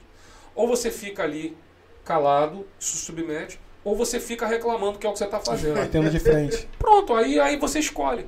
É simples. É, cara, é Pronto. verdade. Eu já assisti um vídeo do, do, do pastor Danilo respondendo a- a exatamente essa pergunta né, na- na- nas Exato, redes cara. dele, né? Exato. Ele falando, gente, você tem que respeitar. Se, se ali não, não, não aceita, né? Porque Exato, você viu cara. em outro lugar, que agora de uma hora para outra. Sim, pô, sim. E outra coisa, desculpa, você tá com outra pergunta aí provavelmente. Não, outra coisa, o tranquilo. que dá certo na IPAN não necessariamente vai dar na tua igreja. Uhum. Você tem É, que deixar com muito toda- Com claro. toda certeza. Você tem que entender, cara. Evangelho é uma coisa, a música, claro, uma coisa pode ser usada como ferramenta de outra, mas assim, o principal objetivo da igreja, cara, ela tem um objetivo aqui na Terra. Olha. Não é servir de palco porque eu quero que toque. Ah, eu quero tocar. Pô, grava teu disco. Eu gravei meu disco. É isso. Pronto, é isso. tá aí. Do jeito que você Do jeito que quer. eu queria. É. E tá tudo certo. Eu- outro certo. dia eu toquei a minha música na oferta na igreja, Pronto. cara. Eu fiquei, Legal. fiquei, pô, coisa linda. Maneiro. Realização, né? Claro, se eu puder unir útil ao agradável, ótimo. Exatamente. Mas, cara, É, falando assim de música, de, de- de música popular, né? Vou contar uma experiência aqui que eu acho que foi, foi bem legal, assim, so- falando um pouco sobre essa questão do. Eu não vou usar a palavra preconceito, não, porque eu acho que preconceito com, com outros estilos é, preconceito é muito pesado, uhum. né? Mas a gente, a gente tive a experiência de gravar um CD um tempo atrás com o Derek, Derek produziu. Sim, pô, conheço. O Derek fez a Derek, produção do, do, do CD. E a gente foi tocar num- numa igreja em Ricardo de Albuquerque, eu acho. E o CD ele é bem. bem tem jazz. É bem, bem diferente mesmo, né? Do, do que é, do que é comum, né? Do pop. Uhum. E aí a gente foi tocar, quando a gente terminou assim a ministração, né, das músicas e tal, aí o pastor, não, não foi o pastor, o pastor até gostou, mas teve um, um cara que ele falou assim, pô, parecia que eu tava num bar diferente, Ah. estranho. Aí Pois é, cara. isso acaba, esse tipo de pensamento, que às vezes vem de lideranças ou não, também ele acaba retraindo o músico, né? O Sim. cantor, na hora de montar, por exemplo, um repertório para o Ministério de Louvor Sim. ali em alguma semana. Porque o cara pensa assim, pô, é legal e tal, a a igreja pode até gostar, mas eu vou me privar, ou me poupar, Sim. na verdade, de ouvir certas É, coisas e tal. Mas eu também acho que, mesmo que a gente esteja caminhando, e eu concordo plenamente contigo, acho que a gente está num caminho legal para também democratizar dentro da igreja, não Sim. só na internet, mas Sim. dentro da igreja diversos estilos. Eu também acho que a gente precisa abrir um pouco mais a nossa mente enquanto instituição religiosa para essas coisas, porque acho que já passou um tempo também da gente ficar até hoje fazendo, tentando, tentando dizer, por exemplo, que o samba, só porque vem da- da- das religiões afro, é uma parada Ah. que é demonizada. Não, Ah. cara, não tem nada a ver. Não. Acho que a gente precisa evoluir um pouco nesse Sim. pensamento aí pra gente melhorar, inclusive a nossa adoração, porque eu acho que ela vai ser mais honesta quando a gente é, É, mais honesto também com a concordo. gente no sentido das coisas assim. Sim, sim. Também concordo, e porque. É, é, fala, Léo, também o nome do CD. O pessoal É, pode ficar. a aí. Eu cheguei aqui, tava a tocando banda, música a aí. banda não, a, a É. banda não existe mais. Mas o CD A tá banda lá. existe, mas não existe, né? A gente não, não faz mais. Mas é MP Benson. Tá lá no Spotify. né? eu tava ouvindo aqui um negócio É. diferente. Vou deixar claro A gente aí. fez uma brincadeira aí, juntou, É. juntou a Benson com o MPB e saiu Legal. o MP Benson. Bom caramba. Mas tá disponível aí, tem em todas as plataformas Isso digitais. é legal, tá o YouTube. legado, tá aí. Você digitar e você vai conseguir ouvir lá um pouco da É, porque nossa o pessoal música. tá ouvindo, pô, mas. Pô, cadê? Onde eu vou procurar Vou isso aí? um parênteses aqui, inclusive eu não, não é indireta não, mas tem amigo nosso que tá na mesa aqui que tem música pra caramba, mas não gravou ainda, mas Ah, dele, trabalho dele. sei. Mas beleza, mas aí a sei. gente pode Tá deixar quase, tá tá quase, saindo, tá né? quase, É, isso é quase, tá falta achando- pouco. Tá achando que eu não tô rapaz, o mais fraco que sou eu, cara. Rogério, o Rogério tem mais música do que dinheiro na minha conta. Não, na verdade o exemplo foi ruim, porque dinheiro não tem. Deixa quieto, corta isso depois. viu? André, André, tu fala Fala aí. também aí da, da- do dia que você da- tocou na igreja com a Fabi lá. E qual o estilo que ela Cara, que pediram não, você tocar? ali- O Anderson, não sei se ele tá assistindo, toda vez que a gente toca. Ó, o Pedrinho lá na Mangueira tá assistindo. Ah lá. Tem uma galera aí. Pedro falou que ia fazer o Pedro, perguntas. Não, ele já tá. Ele eu já falou- uma, ele eu já li uma fazer pergunta. perguntas Eu já li uma pergunta do Pedro, não lê não. Então, Deixa ele. Não lê não, porque ele gosta de dar uma polêmicazinha. Ele falou que vai fazer perguntas. Não traga ele aí, ó. aqui. Vai ser Ó. sete horas de programa aqui. Pedro, uma figura, amigão nosso, compositor top. É, Então, a Fabiane foi pra lá no final do semestre, passou lá um tempo, um, um mês e pouquinho lá comigo. Foi top. Aí teve um dia que eu levei ela lá na igreja. Ela chegou numa segunda-feira, domingo, logo domingo assim, ela levei ela na igreja pra ela conhecer e tal. E era uma igreja legal, sueca. Se eu tivesse que definir assim, era entre uma presbiteriana e nova vida, assim, o estilo da igreja. Então, e tinha tradução simultânea para o inglês. Então a gente colocava o fonezinho e ouvia em inglês o culto. Então dava para entender bastante coisa. E ela chegou, aí no final do culto foi apresentada para o pastor da igreja. O pastor da igreja falava português, porque ele tinha morado em Portugal um tempo. Então ele arriscava o inglês e dava de boa. Aí, pô, minha esposa e tal. Aí ele perguntou, pô, ele sabia que a gente era músico, né? Eu e um amigo lá. Pô, e ela canta? Aí eu falei, ela canta na igreja e tal. Ótimo. Domingo que vem, arruma uma música para ela cantar. Isso é que é extremamente organizado, né? Eu vou pregar sobre oração. dom- Domingo que vem, o cara já tem a mensagem. Vou pregar sobre oração. Eu queria que vocês cantassem uma bossa nova sobre Aí, oração. Olha aí. Aí eu, eu nem quis saber, claro. Depois eu me viro pra achar a bossa nova que foi de oração. Aí a minha que- esposa. que componha, E né? eu já segurando na mão dela assim, apertando forte. Não diga não. Não sai correndo, não. Não, fica aí. Aí eu peguei aquela música em fervente oração, em fervente, Ah. só que eu botei a, a música em fervente oração é, é compasso ternário, só que eu botei ela em é um 6x8, 3x4, não importa. Aí eu botei ela em 4x4, vassourinha, chamei um amigo meu que é esse o Anderson que toca violão, aí ele foi lá, cara, tem isso filmado, assim, uma filmagem até meio amadora. Fez em português ou em inglês? Fez em português e os caras, o, o pastor pediu a letra antes Uhum. no inglês, aí ele traduziu, botou em sueco na hora Pô, pra legal, turma ver, né? E o sueco ele tem um lance que é o seguinte, não é igual o brasileiro que começa a aplaudir antes da música terminar, não. Aham. Eu não sabia disso quando eu cheguei lá. Eles esperam você tirar a mão do Pô, instrumento. que maneiro. Porque para todos os efeitos pode ser que você continue em algum Aham. ponto, entendeu? Quando eu tirei a mão do piano, aí o sueco aplaudindo. Aí eu falei, caraca, os caras gostaram mesmo, pra aplaudir, assim, né? legal, né? É, foi uma experiência. E o detalhe, pra fechar, depois do culto, um monte de gente foi falar com a minha esposa. Aí eu virei pro meu amigo Anderson e falei, cara, é isso mesmo, a gente tá aqui um ano fazendo faculdade, nunca ninguém veio me dar aplaudir a gente. Minha esposa chega de férias cantando, toma um monte de aplauso aí, autógrafo. Esse é o privilégio do cantor, né? Falei, é, canário tem moral mesmo. Deixa quieto. Ah, foi muito bom, Você cara. tá falando de inglês, inglês, inglês aí, cara? É, é o inglês lá é, é popular dessa É, forma? é a segunda língua dos caras, não oficial, mas assim, é- a, a língua deles é o, é o sueco, Uhum. né? Então a gente, a gente para ir para lá, a gente tem que fazer uma prova de inglês, Uhum. porque o idioma na faculdade pra gente ia ser inglês. Ah, ah, você tá falando, quando você fala de inglês, você tá falando então da faculdade, dentro da É, universidade. na rua o sueco fala inglês, não, não entre eles. Sim. Mas se eu, che- eu chegava no McDonald's, por exemplo, em inglês, aí eu falo, os caras já estão vendo que eu não sou sueco. Então, e eles adoram falar inglês. Pô, que legal, cara. Então, o sueco é um povo muito educado. Então, Uhum. assim, eles têm prazer de atender e de Uhum. ajudar. Maneiro, Sacou? cara. Então o inglês lá, até a criancinha a gente tinha que dar aula de estágio lá, cara. A gente tinha que fazer estágio na, na escola pública lá. Né? Uhum. Pô, você imagina dar estágio em inglês, cara, pra molecada de 8, 6 anos. Aí teve uma turma lá que a gente pegou de 5 anos. A gente dava aula, de um modo geral, aula de música brasileira pra turma. Né? Ensinava, tocava Garota de Ipanema e tal, a molecadinha gostava. Aí só que a gente chegou numa turma que a molecada não falava inglês, era muito pequenininho. Sabe o que eles fizeram, os professores? Chamaram um garoto de uma outra turma, um garoto de 10 anos, de intérprete, velho. Caramba. A gente conversava em inglês com ele e ele passava em sueco pra turma. Pra você ver o nível do inglês lá. Uhum. É que maneiro, né? Pô, É, Aí- é, é outra, é outra, outra parada, É. né, cara? É outra parada mesmo. Você falou aí, cara, que quem, quem quiser na igreja aí que tocar seu próprio estilo, que faça seu CD.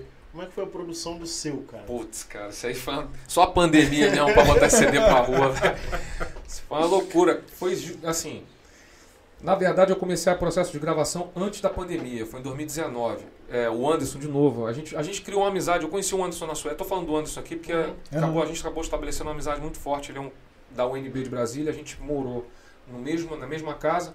Quando a gente voltou, a gente, a gente se fala todo dia praticamente por telefone.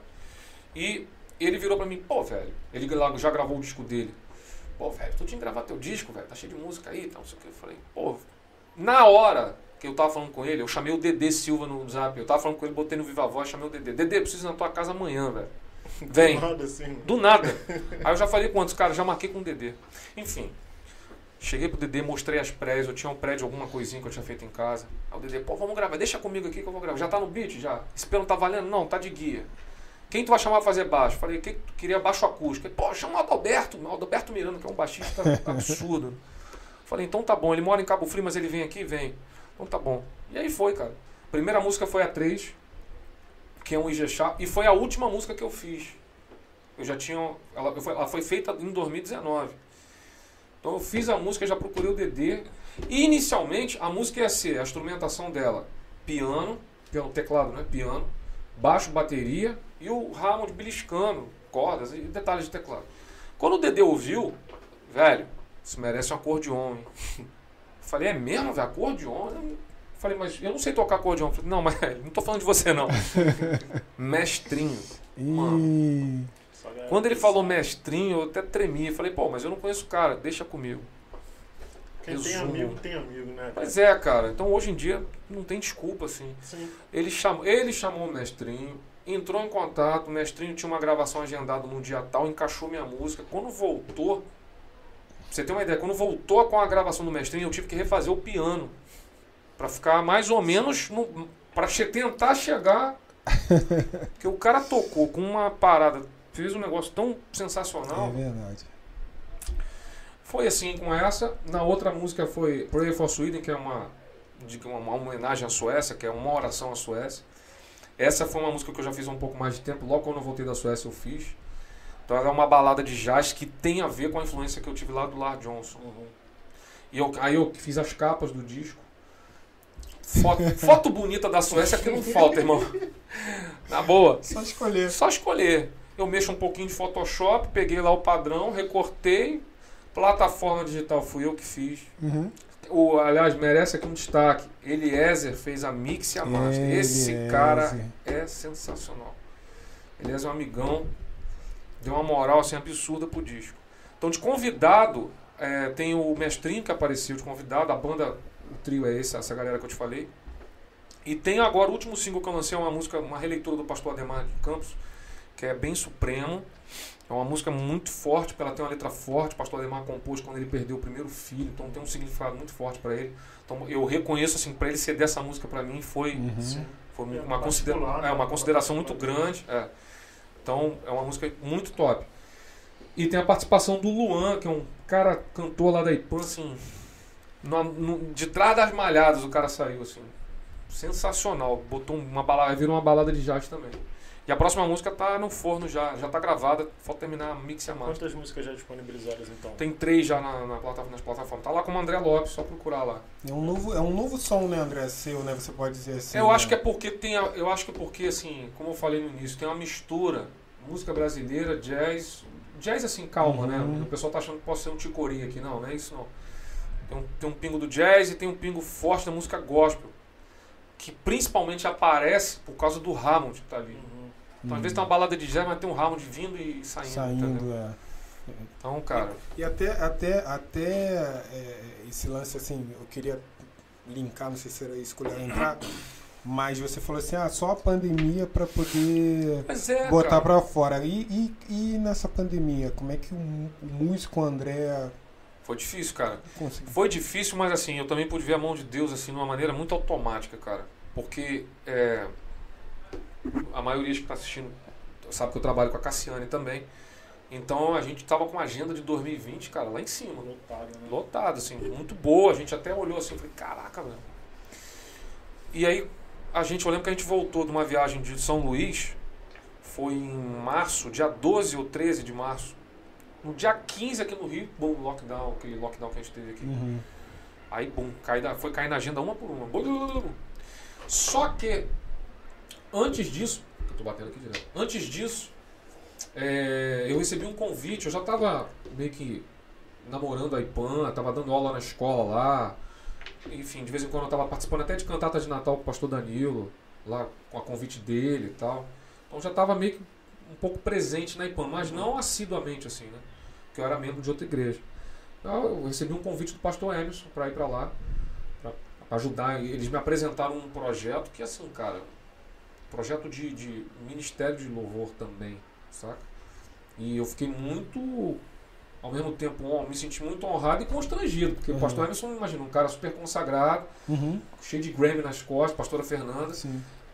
Pode até ter sido o que o pastor Danilo tenha me apresentado, mas o fato de ele ter escolhido, eu Sim. me senti assim, Claro. até brinco com ele, eu falei assim, cara, o que, que você ouviu em mim aí que. aí ele. Enfim, brincadeira nossa, mas assim, cara. Então, eu, isso, isso, claro, foi uma bênção de Deus estar ali na igreja, né? Trabalhando Uhum. ali com eles e tal. E na pandemia também surgiram muitas gravações, porque uma coisa que aconteceu na IPAN, cara, que eu nunca esperei, foi eu conseguir sentar num Hammond B3. Cara, é o instrumento símbolo do gospel americano. E Uhum. de repente eu tô numa igreja, a única no Rio, acho que, que tem um Hammond funcionando, pleno vapor. Quando, quando, quando o pastor Emerson comprou o Hammond, ele me mandou uma mensagem na hora, ó, tem um negócio chegando lá na igreja. Eu falei, ah, velho, faz isso comigo. Então, eu comecei a receber muito convite para gravar Hammond. Gravação que eu posso fazer em casa, com Uhum. simulador de Hammond e tal. E, e cordas também, foi outra coisa em paralelo que começou a acontecer também, quando eu comecei a me aprofundar na questão de trilha, é, arranjo de cordas, isso Uhum. começou então aulas online, tem um curso de Hammond que acabou saindo em junto com isso tudo. Então a pandemia eu acabei trabalhando até mais do que eu imaginava. Entendeu? Mas assim, quer dizer, mais não, né? É... Porque pro músico, né, cara, nessa pandemia, eu, eu, eu imagino, eu, eu digo imagino porque eu não vivo da música, né? Eu nunca vivi da Aham. música, na verdade. Né? Sempre tive ali e tal, mas nunca vivi de fato. Mas pra galera que, que passou por isso, né, cara? Você conhece alguém assim que. É claro, é, é particular dos outros, mas eu acho que é importante a gente Sim. falar sobre essa questão, porque durante a pandemia muita coisa parou, mas parou por pouco tempo, né? Uhum. Já a, a cultura, as artes e a música Tá voltando devagar tá agora. voltando devagar agora, mas ela volta, acontece alguma coisa, já vem um decreto, Sim. Barra de novo, Sim. né, cara? Conheço muita gente Como é que foi pra, pra galera que anda contigo, Isso. que Muita gente teve que correr para outros campos se profissionais. reinventar, voltar Músico que pra- largou a música provisoriamente para trabalhar como Uber, para trabalhar como vendedor de carro, Uhum. gente passando fome, que a gente teve que se mobilizar. Eu lembro que o pastor Danilo ano passado, ano passado foi mais pesado, né? Porque hoje, mal- hoje em- em 2021 a come- a coisa começou a abrir um pouco Uhum. devagar, então as Uhum. pessoas estão voltando a trabalhar devagar na área de eventos. Mas ano passado foi osso. É. Então eu lembro que o pastor Danilo, a gente, não, não a gente ele, mas eu e ele, né? mas eu lembro que ele fez uma campanha pra galera se mobilizar, para ajudar algumas pessoas. Uhum. Isso tudo meio que em off também para não expor as pessoas, sim. entendeu? Eu lembro, eu tenho um, um canal no Telegram para dicas assim que eu criei pra galera. E eu me lembro que me deu uma vontade de perguntar, no Telegram dá pra você abrir enquete, né? Eu abri enquete assim, como é que você tá lidando, só músico ali, né? Como você tá lidando com, na pandemia? Aí botei lá três opções. Pô, não tô me virando, mais ou menos, tô na vala, sei lá, coisa assim. Cara, e o índice de pessoas que botaram tô na vala ou mais ou menos foi muito grande. Aí eu criei um e-mail, assim, help, arroba Ramon, sei lá, pra poder Sim. a galera entrar em contato em off. Uhum. O músico ele conseguiu entrar nesse grupo de pessoas que tinham direito ao auxílio emergencial, cara? Como- Conseguiu. Quer dizer, Uhum. quem correu atrás acho que conseguiu. É, o valor era pouco, É, né? Mas. Mas É. já salvava, né? É, É. E mesmo assim, eu, eu, eu sei que lá no início, quando surgiu essa, essa proposta né, do governo, Sim. desse auxílio, o músico não estava inserido. É. Porque eu lembro que teve uma discussão e tal, mas. É, depois de um tempo acho que entrou. É, porque realmente, cara, eu imagino que deva, de- deve estar sendo, na verdade, É. ainda muito pesado, porque É. a música, né, especificamente a música, ela movimenta a cidade, né? Não para, né? Não As pessoas para. em casa durante a pandemia continuaram a consumir arte.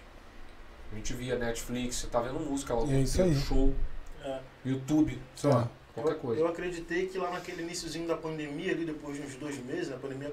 A, a gente teve a restrição ali logo de cara, né? Abril já começou a ficar muito restrito. É, Mas é. acho que em maio começaram as lives, né? Sim. Então até achei que fosse durar bastante tempo esse processo, porque as lives eu É. acredito que estavam le- levantando uma boa No grana, início né? sim, depois começou a. Depois muita caiu. live, aí o pessoal também cansou. É, satura, né? né? É, é, Satura. cansou. Agora o pessoal tá tentando voltar de novo com as lives, mas É, enfim. Cara, quando você fala Hammond, eu vejo que seus olhos brilham, Brilha cara. mesmo. O que, que, que é isso, cara? Tipo, que, que é Hammond é, isso? um, é um órgão, cara. é, se eu não me engano, ele é americano. Mas que foi, foi fabricado. Um, se você jogar na internet, você vai, você vai ver isso que eu vou falar. Mas rapidamente, é um órgão que, que, que se tornou um, um ícone das igrejas norte-americanas, principalmente igrejas negras. Uhum. Então, é, isso se tornou um símbolo da música gospel americana. Entendeu? Ela funciona em parceria com uma caixa chamada caixa Leslie, que é um som, cara, absurdo. Entendi. Então, o Hammond ele é um instrumento assim único, né? Então ele é, ele é raro aqui no Brasil porque ele é próprio Caro da também. música gospel. Ah, Muito ele é caro. também. É, um hoje pra você trazer lá de fora zero bala, uns 200 pau. Só. Sério, cara? Só. Só isso. Os Que dólar lá em cima. É. Zero, né? Que doideira. É, é. explica- é caro, é um instrumento caro. tem, quer dizer... É um instrumento praticamente só caro, é um instrumento que não é de fácil mobilidade, então se você compra um instrumento dele, é para ele ficar parado. Então o cara, imagina, o cara vai comprar um instrumento, vamos imaginar que ele tem 10 mil reais para comprar um instrumento, que já não é pouco dinheiro. É. Uhum. Ele vai comprar um Nord, que é um teclado móvel, que ele vai poder levar para tudo quanto é lugar, tem som de Hammond, inclusive, nele, um ótimo simulador, ou ele vai comprar um Hammond para ficar parado num lugar, ele vai escolher um Nord. Sim, claro. Provavelmente, Claro. entendeu? Então, é, você precisa de espaço. Sim, então apesar, apesar de ser um instrumento raro aqui pra gente pelo custo também, é, o som dele é muito utilizado. É, em teclados, os teclados têm esse som, né? Ou pelo menos tentam chegar próximo do real. Então o cara, na gravação, bota lá, fica de fundo. E também tem muitos plugins, né? de Computador que simulam bem É, esse instrumento, né? Então você acaba compensando. Entendi. A, a tua ideia é mostrar pra galera a, a, as- a possibilidade de você, poxa, eu não tenho É, no curso sim. o arma onde você com o seu Exatamente. com- tá, controlador, então Exatamente. com um teclado que você comprar, você conseguir Exatamente. tirar e simular mesmo com os acordes Exatamente. e tudo mais, né? Porque também tem outro detalhe, além do som específico que ele tem, tem um jeito de tocar. Nessa linguagem do gospel americano. Porque o Hammond ele não é exclusivo do gospel. Você vê o Hammond no blues, É. você vê no rock, no pop e tal. Mas no gospel é muito forte. Só que no gospel você tem a linguagem, é um idioma. Igual o francês, japonês e tal. Então tem um idioma, tem um jeito de tocar. Então o curso que eu montei de Hammond, o que, que, que que eu fiz? Eu não gravei no Hammond. Eu gravei num teclado, utilizando as técnicas do Hammond para mostrar pro cara o seguinte, ó. Eu tô lá na IPAM, pilotando um Hammond de verdade, tô trazendo para um ambiente que é nosso, de teclado, Comum. Uhum. tô, tô adaptando as técnicas aqui para você usar no teu teclado, velho. É, porque realmente, né? É muito legal você fazer isso, né? Porque você tem acesso ao Hammond e poderia fazer teu curso nele. Exato, pô. Mas eu Mas espanto não muita é, gente. e não é realidade da galera. Exato, É, o cara olhar assim, é. pô, muito bacana teu curso, mas eu não tenho ramo em casa, então babou. É, mas aí você pega um teclado e fala, olha aqui. É, cara. E como é que é esse curso, cara? Tá lá disponível, tem um link lá na. É um curso que eu montei, assim, ele, ele não é um curso muito extenso, mas eu procurei abordar as principais técnicas, falando das funções, porque as pessoas às vezes tocam rápido, mas não sabem o que funciona aqueles botões todos, porque é um, é um instrumento cheio de botão, né? Uhum. Então as pessoas não sabem o que, que significa aquilo tudo. Então fiz lá, eu dividi em módulos, coloquei explicando. E aí tem as dicas de alguns encadeamentos. Não dá pra falar de tudo, senão o curso Sim. fica eterno. né? Então, mas assim, selecionei uns assuntos que tem a ver. Agora, muito importante frisar o seguinte: eu poderia ter. Eu tive que pesquisar algumas coisas para falar, para trazer a informação correta. Tem muita coisa que a gente fala que é, que é popular que você vai investigar e não é. Né? Então, eu tive que dar uma pesquisada para refinar o material e tal. Só que o que, que eu fiz? Tudo que eu coloquei no curso são coisas que eu uso. Eu não peguei uma, o cara lá, pô, achei maneiro, vou botar no curso para engordar, mas eu não uso. Uhum. Não. Tanto que tem coisa que, por exemplo, eu não sei fazer, Uhum. que eu não botei. Uhum. Eu poderia treinar só para gravar o vídeo ali e botar, mas você não vai ver eu fazendo, porque não faz parte do meu. Porque é é uma técnica bem diferente, assim. Pra quem tá acostumado a tocar o gospel americano, beleza, mas pra quem não tá, cara, Sim. Cara, sacou? É, é uma linguagem, cara. E pra curtir esse Harlandzinho aí ouvindo uma palavra lá na É, igreja. o pastor gosta, o É pastor uma- Emerson se amarra, cara. Vai, doido, ele vai seguindo, né? triplamente, assim, cara. O pastor Anderson também ele fez um. Eu lembro, cara. É, Anderson Pinheiro, né? Não, Emerson Pinheiro. Emerson Pinheiro, desculpa. O pastor Emerson ele fez uma música, cara, falando sobre o Rio de Janeiro. Não tem uma Fez, música, cara. uma música bonita. Ele tem, inclusive. ele gravou o disco dele, se eu não me engano, tem uma música que é uma, acho é uma bossa, um samba, alguma Isso, coisa assim. isso. Ele gosta, cara. É, eu sei ele que ele gosta. gosta, porque eu, eu já ouvi. Tem, tem alguns anos que ele gravou. Eu não posso nem dar um bonito, spoiler aqui, cara. mas tem um projeto novo vindo dele aí. que- Olha, vi Não posso fotos. falar, não. Vi É. fotos. É um projeto novo falar, dele já aí. falou. É, não vou entrar em detalhe não, mas fiquem antenados aí, cara. Eu já tô ligado já, porque tô achando que é pra mim. É, cara. ele- eles, eles têm uma cabeça muito boa pra música. Agora, o interessante assim, não é a música pela música. Claro, é importante. Isso é importante deixar claro. Ah, vou gravar bossa nova só pra causar. Não, cara. Não, é. Tem um, tem um lance por trás, né? Que é a questão da evangelização. A IPAN ela tem essa bandeira da, da, da- é, profetizando as nações, é exatamente Uhum. isso. Uma bandeira evangelística muito forte, Uhum. entendeu? E aí a música é só uma ferramenta. É, não dá pra ser a música pela música, porque até a galera da Bossa Nova fora da igreja, eles não fazem por fazer. A Bossa Exato. Nova tem um recado, né? Tem uma Exatamente. história. Exatamente, uma um bandeira. contexto, Sim, né? sim, Então sim. se for pra fazer por fazer, deixa quem É, tá fazendo exatamente. lá fora fazer. Exatamente. Tem, tem umas mais perguntas aqui, mas antes eu quero aproveitar aí pra galera que tá assistindo. Se você ainda não deu like aqui nesse vídeo, dá- né, nesse podcast, né, dá um like aí, porque pra gente é super importante isso. O É YouTube entende como conteúdo relevante, então ele faz com que esse conteúdo vai para além das pessoas que estão aqui assistindo, Sim. né? Ele aumenta o alcance. E de fato é um assunto relevante, né? A gente está trazendo pessoas aqui Sim. muito legais para a gente bater um papo. E também aproveita para ver se você já se inscreveu aqui no canal. Se o botão tiver vermelho aí do inscreva, inscreva-se, faça com que ele fique cinza inscrito. Então Por se favor. inscreve aí. Importante deixar Por isso é, exatamente. Né? Acompanhe a gente aqui na descrição. Se você clicar aí no mostrar mais, você vai acessar todas as redes do André. Então você vai acessar o site dele, você vai acessar o Instagram, vai se inscrever também lá no canal dele, porque eu, tenho, eu sei que tem diversos conteúdos lá que você vai se interessar. Faça isso assim também como você vai encontrar as nossas redes, nosso Instagram e o Instagram do nosso podcast. Então lá que a gente divulga a nossa agenda. Sim. E é super importante se acompanhar também lá para ficar sempre ligado, sempre antenado nos nossos, nossos próximos convidados. André, cara, tem muito músico assim, muito top dentro da igreja, cara. Uhum. Mas muito top mesmo, você é um deles e diversos outros, cara. Como, como, como que é isso, né? Porque a gente, a gente, como sociedade, a gente tem mesmo o hábito de, de, de idolatrar, vou, vou, vou usar a palavra idolatrar, mas no melhor sentido da palavra, Uhum. Né? Pô, ele é meu ídolo e tal. Como é que é isso dentro da igreja, cara? Como é que vocês lidam com isso? Porque vocês são pessoas conhecidas dentro e fora do Uhum. nosso contexto. Como é que é? Você diz do músico que é top não ter se transformado num ídolo? Não, tá não, chegando? tô falando Entendi. de como é que como é que é. Por exemplo, você já fez trabalhos fora da igreja. Sim, sim. E eu imagino que você tenha tido propostas que Sim, talvez tirariam tempo seu, sim, inclusive de congregação, de, sim. de- Não vou falar de fé, mas de trabalho na igreja de uma forma geral. Uhum. E provavelmente você deve ter recusado algumas coisas por Sim. motivos que só você sabe, Uhum. né? Que talvez não venham ao caso. Mas como é que é vocês estarem na igreja assim, no sentido de receber as pessoas para conversar? Tem muita tietagem, cara. Como é que é isso? Ah, tem um pouco. Tem um pouco. É, músico, de um modo geral, sempre foi meio fuçador. A Uhum. gente sempre entra nos meios para estar É. junto. É normal ter essa admiração. Sim.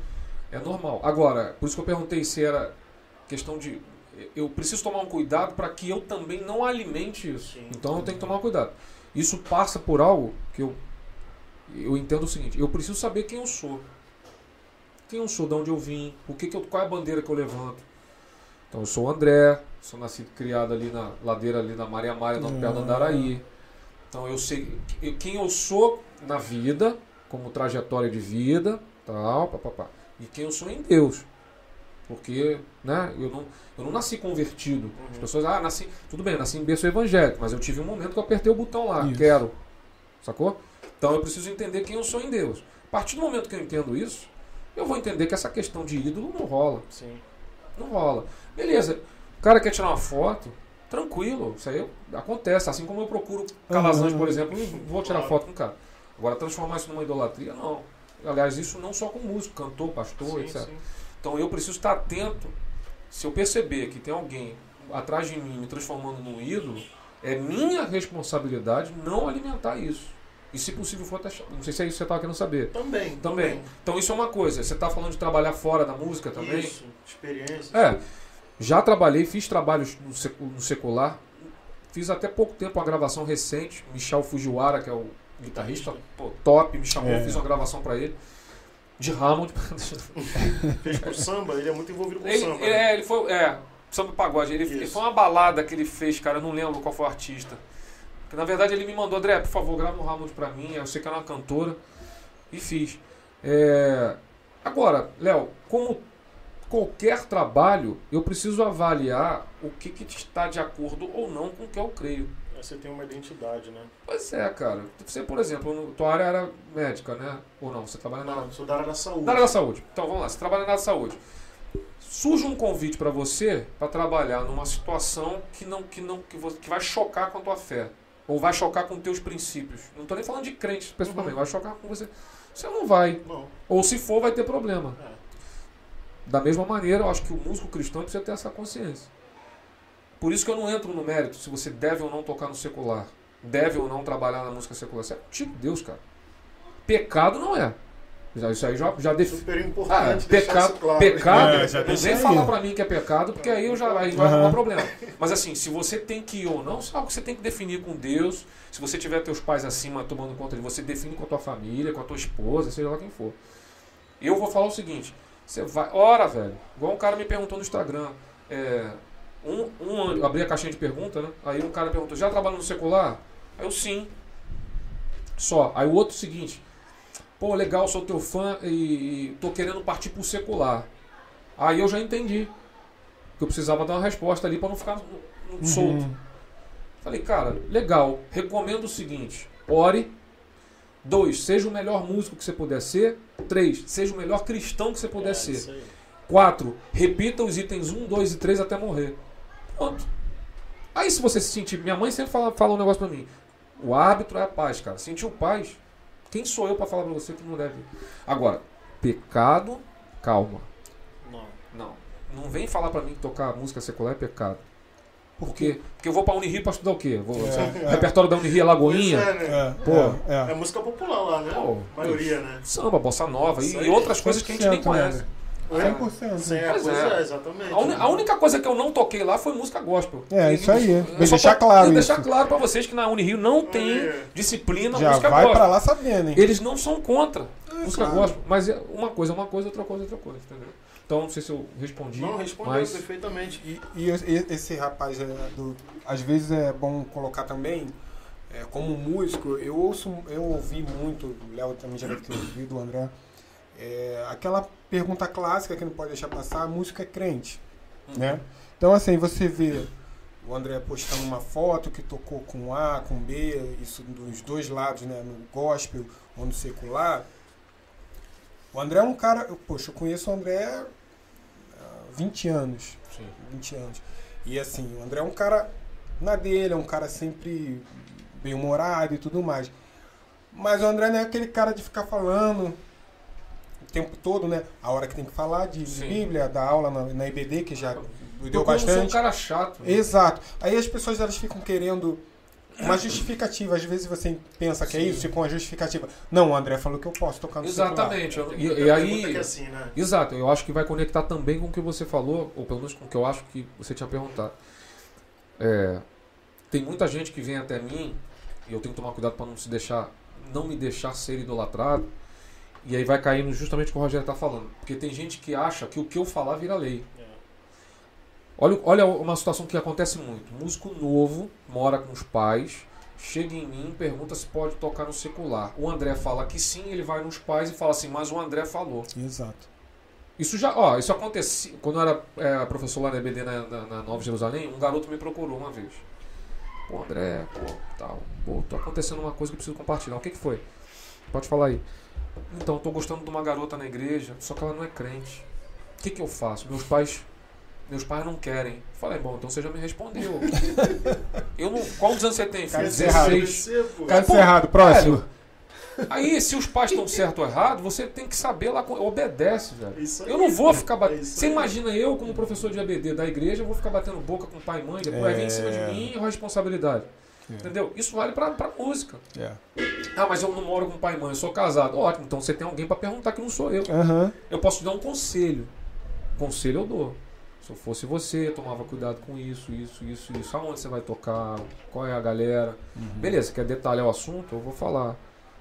Entendeu? Agora, falar que é pecado ou não é, bicho. É, é complicado, você tem que tomar é muito, é cuidado. muito complicado. É o, é o peso de ser referência. É, é.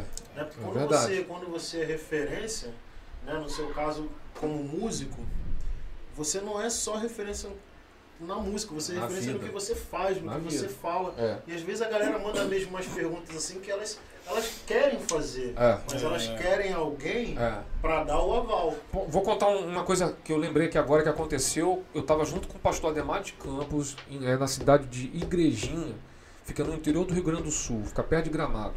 A gente foi lá tocar um final de semana e montaram um workshop com músicos na igreja. Pô, eu fiquei, eu fiquei sabendo que ia ter bastante gente. Tava ele, eu e mais dois da banda, baixo e bateria.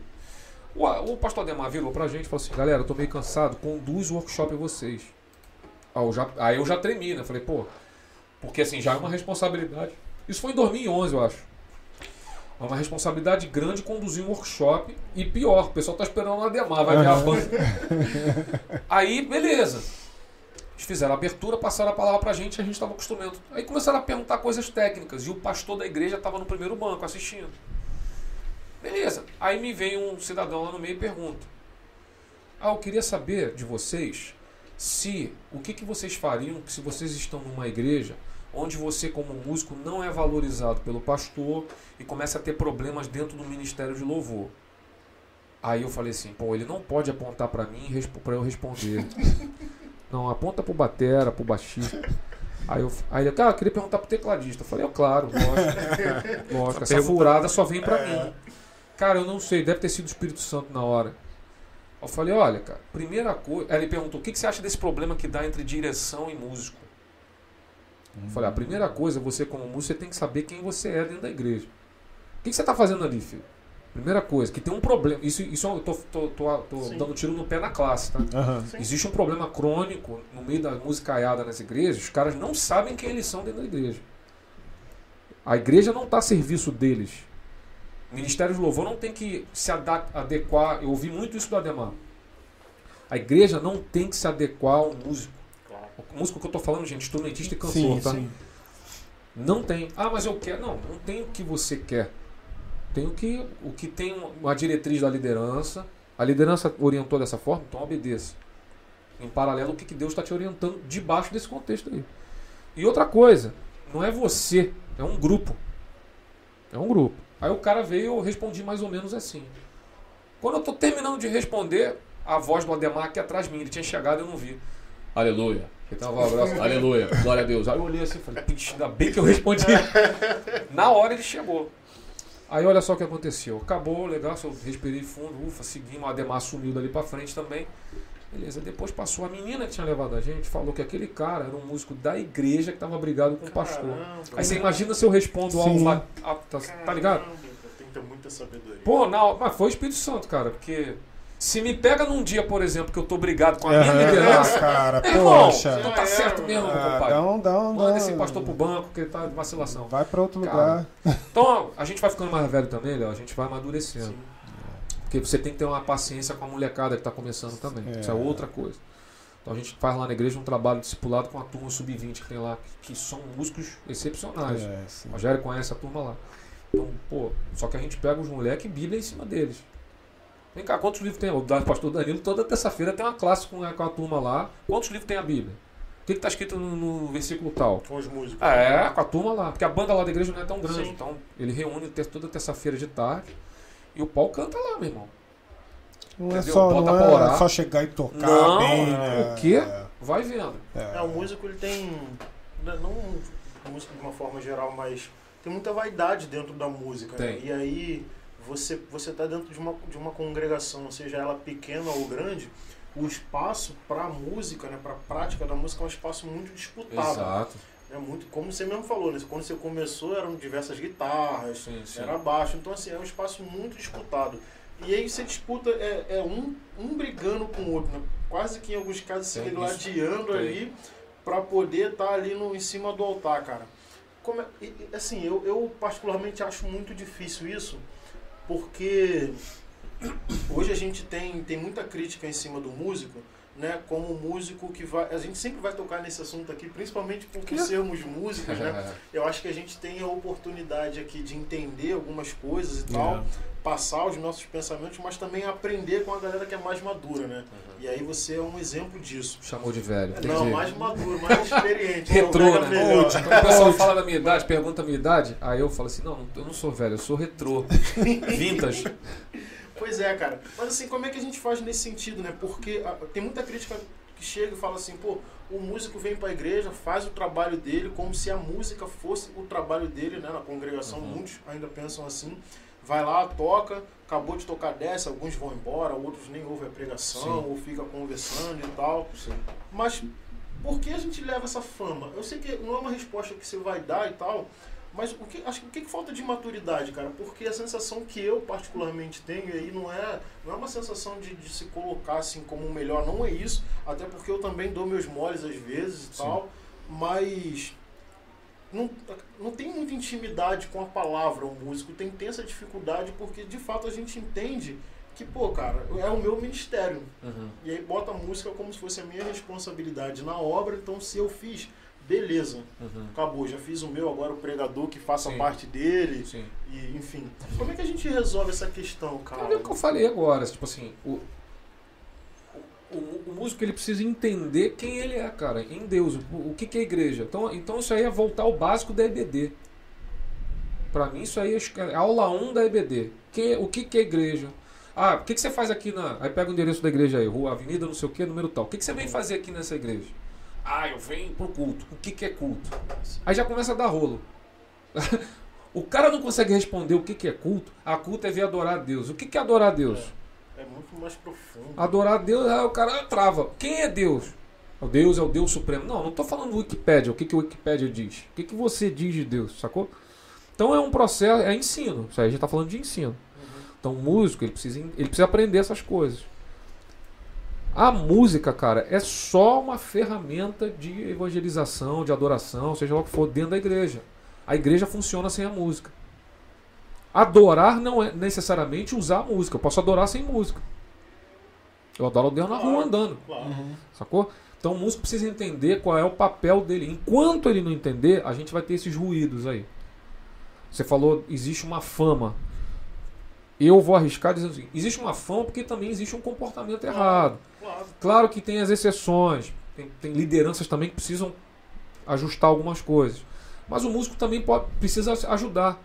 Então o cara acabou de tocar, vai lá pra fora, pra quê, velho? Vai passando mal, tudo bem, mas o cara já tem um botão automático. Acabou de tocar, bota o instrumento no, no pedestal lá e vaza. Aí só volta no, no final do quando o pastor manda ficar de pé. Ou seja, o cara não entendeu nada sobre o que que é igreja. Não entendeu nada. Porque igreja não é o momento. Ele acha que igreja é o momento onde ele toca. Isso. Eu- Acabou. Eu, eu vou, É eu vou até mais além, sem, sem polemizar. Assim, o Léo fez essa pergunta, eu estava pensando aqui, né, sobre esse preconceito que a gente vi- vive, viveu a, vive, né, há bastante tempo.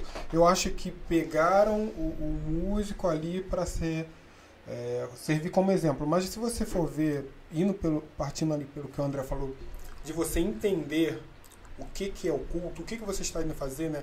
É, você tem a intimidade com Deus, você entender que não, estou indo ali cultuar a Deus e todo. Você entender o que, que você está indo fazer Uhum. ali, isso vem de todos. Você, vai, você falando que o músico ele sai na hora da palavra, mas você pode dizer que o pregador não assiste louvor. Sim, Sim, E sim, que sim. o outro Chega não. Exemplo, né, cara. é Entendeu? exemplo, então, assim, é, é, é, é, é um. Não Sim. é só. Um músico ele é pego, Sim, sim. né? Sempre de exemplo. mas é um ciclo. Sim. Isso não é apontar dedo, é questão de dizer também que da mesma forma que o músico precisa entender isso. Sim, todos também. Ah, Eu acho que a gente vive uma, uma crise na igreja evangélica. Generalizada. Eu acho. Existem holofotes, igrejas que servem como holofotes no Brasil que entenderam já o que é ser, em minha visão, porque eu rodo, eu acabo rodando muita igreja por aí. Léo. E a gente vê muita coisa estranha. Graças a Deus que eu já vi muita coisa boa também, Aham, mas a gente vive uma- um tempo estranho sim. na minha cabeça assim, na igreja brasileira, saca? Você, por você rodar assim, cara, você tem algum exemplo assim real de, de milagre, cara? Alguma coisa que você viu? Que eu acho hoje em dia tão, tão raro, sabe? A gente tem vivido, eu particularmente acho que a gente tem vivido um, um evangelho assim, um pouco. Eu não sou o tipo de pessoa que precisa ver coisas para acreditar, não é isso. Uhum. Mas eu acho que a gente tá, eu acho que falta um pouco pra gente de exemplos reais Uhum. que talvez não aconteçam por conta do nosso comportamento, que é mais Uhum. frio, é desinteressado e tal. Mas eu acho que faltam exemplos reais de cura, assim, Uhum. coisas que você olha assim, não tem dúvida, Uhum. para que você perceba a realidade das coisas, porque a gente vive, a gente vive como cristão muito meia boca, preocupado demais com o nosso dia a dia, com Sim. o trabalho, com família, e isso acaba fazendo com que a gente não pregue como a gente deveria pregar, que é o mais importante, né? Uhum. Mas qual- você já viu assim alguma coisa, cara? Não só vi como eu, domingo ou terça-feira passada eu vivi um lance desse. Uhum. É, antes de contar, me lembra de contar esse caso aí de terça ou domingo. É, eu concordo contigo de que é, é, tá, tá mais difícil de ver aqueles milagres mais. ah. Mas eu acho também que a gente precisa, de repente, definir melhor o, o- sentido da palavra milagre. Uhum. Porque existem milagres que passam por mim. Então, por vou dar um exemplo claro. Tem um mendigo na rua pedindo, pelo amor de Deus, um prato de comida. O milagre dele sou eu, cara. E aí eu passo batido, viro as costas. Sacou? Então, esses milagres eu acredito que aconteçam o tempo inteiro. Sim. Pô, a, a IPAM, por exemplo, ela, tem, ela sustenta algumas casas de recuperação, in- instituição. Cara, isso é milagre pra quem tá lá dentro. Sacou? É Uhum. resposta de oração pra muita gente. Então, aí voltando ao que eu falei, ter, terça ou domingo, não me lembro agora. Acabamos de tocar no, acabamos de tocar no culto, veio um cara que tá indo lá na igreja. Eu, não- eu nem, nem sei o nome dele, mas de qualquer maneira eu não falaria pra poupar ele. Sim. Mas ele chegou pra mim chorando. Mano, a tua música 3 tá lá no meu escritório no repeat o dia inteiro. E a música 3, ela nem é uma música que tem um fundo religioso, não. Uhum. Eu compus ela. Não não posso nem mentir aqui dizendo assim, nossa, foi fruto de uma oração que eu fiz. Claro que eu acredito na inspiração de Deus, um talento que Deus me deu, mas eu tô Sim. falando assim, ela não foi fruto de uma devocional, nada mais direcionado, saca? Ele virou e falou assim, cara, a música tá no repeat lá. E eu tô fazendo terapia. E essa música tá me ajudando na terapia. Sacou? Sim. Então, pô, uma música que eu compus na minha sala, cara, com meu filho bebê chorando ali. Uhum. Então, o milagre, às vezes, Léo, é é muito comum a gente também ficar esperando uns milagres hollywoodianos, Sim. assim, os caras atravessando parede. Carruagem de fogo. É. E eu entendo que tem N tipos de milagre, inclusive esses, que eu acho, que eu acredito que ainda estejam acontecendo. Não sei explicar por quê, a gente gostaria de ver mais. Eu tô contigo nisso. Eu gostaria de ver mais coisas. Até eu vou usar como ah, para fortalecer minha fé. Eu, Sim, eu vou sim, usar, Sim. Tá? Poderia ser um argumento válido. Uhum. Só que eu acho que a igreja brasileira, eu vou falar do Brasil porque é onde a gente mora, ela poderia ser um agente de milagre muito mais presente na sociedade do que ela é hoje. Eu concordo plenamente. E aí eu acho que a gente já está vendo coisas desse tipo, não só as hollywoodianas e tal, mas as coisas mais básicas. Uhum. Porque pensa comigo, quantos evangélicos a gente tem no Brasil hoje? Sim, pô. É, somos- já somos maioria, né? É, não sei se é a maioria, mas é uma, é uma quantidade muito relevante. Sim, Ba- é. bate- a última vez que eu vi já tem um 30% da população. Então a gente está com 220, 210 milhões de habitantes. 30% é, gente pra caramba. Pô, e olha a bagunça que tá no nosso país. Uhum. Então Isso- tem alguma coisa errada. Isso, isso é interessante, porque quanto mais cresce o número de evangélicos, mais cresce o número de corrupção. Não estou associando, Sim. dizendo que é culpa do evangélico. Sim, sim. Mas essa conta não bate, né? É, cara, eu não vou. Olha, vou te falar. Sem, sem entrar no assunto corrupção ainda. Que eu tô, eu tô Sim. contigo ainda. Mas assim, cara, a quantidade de gente passando fome. É. Você sai aqui, a gente vai sair do estúdio, vai andando aí por baixo ali, na linha amarela, Uhum. tu vai ver gente na rua pedindo comida. Mas esse não é o, esse, esse evangelho que está inchando o Brasil de, de, Sim. de crentes e não, e Sim. não convertendo pessoas, né? Porque eu acho que está inchando Sim. Esse não é o evangelho da prosperidade, cara? Claro, agora a gente está é vivendo um isso, tempo. né? É, a, a teologia da prosperidade agora ganha uma roupagem nova, que é a teologia coach. Sacou? Pastores que estão É, transformando o culto, mensagem. Eu tô com a mão na frente da câmera aqui. Pastores que estão transformando mensagem em palestras motivacionais. É. Eu acho que a palestra motivacional tem o seu espaço, tem o seu momento, Sim. mas não na hora da mensagem, velho. É, inclusive tem pastores que, que se, se auto-nomearam pastores, né? Porque já, vinham, já Ah, vinham de palestras É, antes isso aí. e aí perceberam dentro do nosso meio esse, esse É, nicho de mercado cara. também, né? Mas realmente, cara, porque é, é o que você falou, né? Aumenta a corrupção, mas também aumenta a fome, aumenta a, a- as pessoas abandonadas pelo Estado e pela sociedade, que é um campo de atuação da igreja, né? Porque uma igreja que não se preocupa com a obra social, Cara. ela não está cumprindo seu papel. Né? Porque não adianta ficar. Uma igreja que ela não é relevante. Léo, uma igreja que ela não é relevante pro bairro onde ela tá, Isso pra rua, pô, tem alguma coisa errada, cara. E tem, e Não tem se importa, não se importa. Pois é, cara. Tudo quanto é esquina. Isso aí, cara, tem igreja praticamente em todas, em todas não, mas praticamente todas as ruas. Se Sim. cada igreja cuidasse ali das ruas do seu Cada pedaço, Porra. né? né, É porque tava- também, sabe, sabe por que, que eu acho que isso não acontece? Infelizmente, bom, de modo geral, eu acho que a igreja brasileira precisa de um sacode, assim, acordar, né? Tô sendo bem genérico, mas existe também a questão da rivalidade de denominações. Isso aí, isso aí. Sacou? Uma vez eu assisti uma mensagem de um pastor lá de São Paulo, muito famoso, não vou citar o nome dele aqui. Mas ele estava numa reunião com a diretoria da igreja dele, discutindo que tinha um casal de missionários no interior de Minas, eu acho, no interior de algum estado aí, que não estava crescendo no trabalho. Acho que tinha ele, a esposa e tinha uns quatro só. E já tinha mais de um ano assim.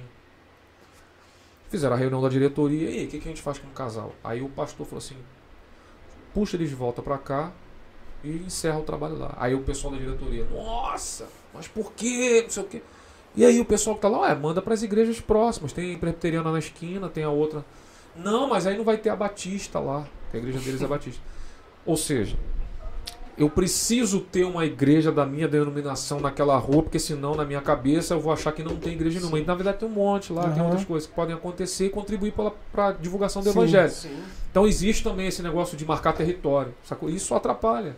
Ninguém É. ganha com isso, A cara. gente tem uma briga teológica muito grande, né? Que essa Pois é, diversidade de pensamentos acaba atrapalhando. A diversidade, mas olha só, a diversidade ela vai acontecer Sim, normalmente. Os discípulos, por exemplo, eles pensavam diferente. Pedro era o cara do sarrafo. Entendeu? Você já tem o João, que é um apóstolo do amor. Então você tem temperamento diferente. Uhum. Até aí, tudo Tudo certo. Cada pessoa pensa de uma maneira. O problema é quando isso começa a extrapolar É. o que deve nos unir. Você vai criando teologias, Ah. né? A minha teologia é melhor que a tua. Acabou, velho. Uhum. Ninguém ganha. Aí sim eu entendo que o Brasil tá da forma que tá, a igreja brasileira, por conta dessas coisas. A força, a força vem ali na, É. na, na- na unidade, até, até no, eu falei, é, eu vou sempre lembrar isso, não sei se você vai concordar, André, eu falei aqui com o Léo e com, se eu não me engano, se foi com o Rafa ou se foi com o Fabinho, eu falei que o músico ele é generoso. Hum. Às vezes ele não é reconhecido, mas o músico é- em si ele é Sim. generoso. E aí quando eh, você une, poxa, eu assisti uma live sua com o Glauber.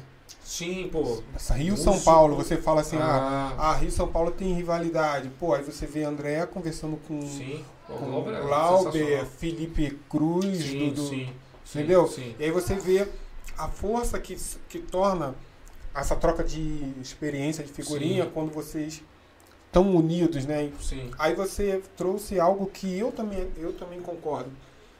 Essa questão da a minha denominação A, denominação B, é, denominação C, isso só enfraquece. E aí entra o que o Léo falou. Ah, o social poderia estar muito mais forte e você ter uma, uma força da pessoa olhar de fora e falar assim, poxa, eu não sou cristão. Uhum. Mas olha como é que a igreja trabalha.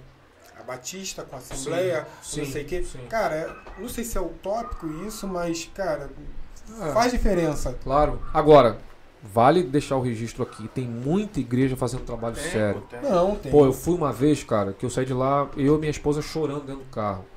fui eu, Fabiano e Marlon, Uhum. com a Gisele, um amigo casal de amigos nossos, mais, mais dois casais, cada um num carro. O Marlon que organizou isso, o Marlon, amigão nosso.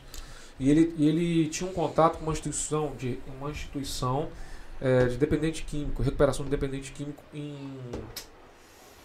Coelho da Coelho Neto, alguma coisa assim. Aham. Algum bairro que tem o nome Coelho, Coelho. que eu lembro. Tomás Coelho ou Coelho Neto, agora eu não lembro. Coelho da Rocha. Coelho da Rocha também, é. Você pegava automóvel clube e ia embora. E aí a gente foi lá, marcou um dia. Só que antes a gente passou no Atacadão.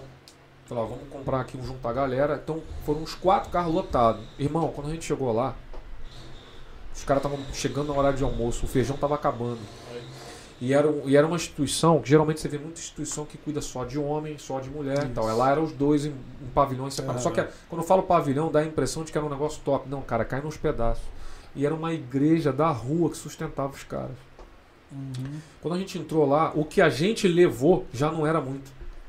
Sacou? Então você sai. Minha esposa entrou no carro chorando. Quando a gente foi embora. Então tem uma galera que, ó, Sim. Tem, tem, tem, Sacou? tem muita gente que não trabalhando. aparece. Isso, é, isso Sempre. a gente tem que saber claro. Esses caras, eles não aparecem. Sempre. São os verdadeiros missionários, cara. Os caras não estão na mídia, não estão. Tem nada contra a mídia, porque eu acho que Não, é legal. é. Mas esses caras estão. Não, tem- acho que não tem nem tempo pra ir pra mídia, porque estão tá ralando É. tanto, cuidando de gente, velho. Gente, que- eu vi um cara lá falando pra mim. Eu chamei um cara, tava escovando o dente, falei, ei, você, como é que tá aí? Pô, tô aqui, pô, legal pra caramba. O cara falou assim, pô, se eu sair daqui eu morro. Morre por conta. Ele tava já há um tempo limpo, Aham. mas ele sabe que se ele for pra rua, ele vai, Vai voltar, voltar. Ou, vai, se- ou vai ser morto. Sim. Pô, bicho, que doideira isso. Agora você imagina o quanto que a igreja brasileira poderia estar agindo se tivesse unida e tal, papapá. Sacou? A gente já tem muita gente refém de droga por aí, cara. Morrendo. Sim, pois é. Porque ao mesmo tempo que a gente tem diversas igrejas aí em diversas ruas, né, tomando quase todo o espaço geo- geográfico aí da cidade de igrejas, né, isso poderia ajudar. Ao mesmo tempo também eu fico me perguntando assim, pô, mas já tem uma igreja lá no final da rua, cara. Ah, Por que criou mais uma aqui se poderia fortalecer aquele movimento lá? é. Mas é o que você falou, né? São, são, são as guerras de denominação, disputa de território, Claro que a que gente tem. também não pode negar que tem Sim. a questão do dinheiro. Claro que tem situações onde, por exemplo, o cara, o cara também conseguiu um imóvel naquela Sim. rua. Existem É, esses casos, lógico. sim. Nem tudo é disputa, nem Não, tudo é claro. Mas, cara, eu vejo muito essa questão, pô, vou botar uma igreja lá do lado daquele cara lá. Pô, aí eu fico olhando, me dá preguiça até de. Uhum. Fica disputando mesmo, É, né? cara, um pescando no aquário do outro, e aí a humanidade tá, tá do jeito que tá, a igreja tá. Você tem também, sem querer polemizar, mas você tem uma bancada evangélica que não ajuda muito, Uhum. sacou? No Congresso, dando mau exemplo, servindo de chacota aí muitas vezes. Tem, tem político, sério, até tem. Mas infelizmente, que ganha holofote aí é uma galera que É. bicho, aí isso vai enfraquecendo. Bom, eu acho que tem a gente a gente pode também é, é, destacar os trabalhos sérios. Eu acho que isso é legal, porque já basta os que não são sérios e que Sim, ganham Sim, ibope. sim, sim.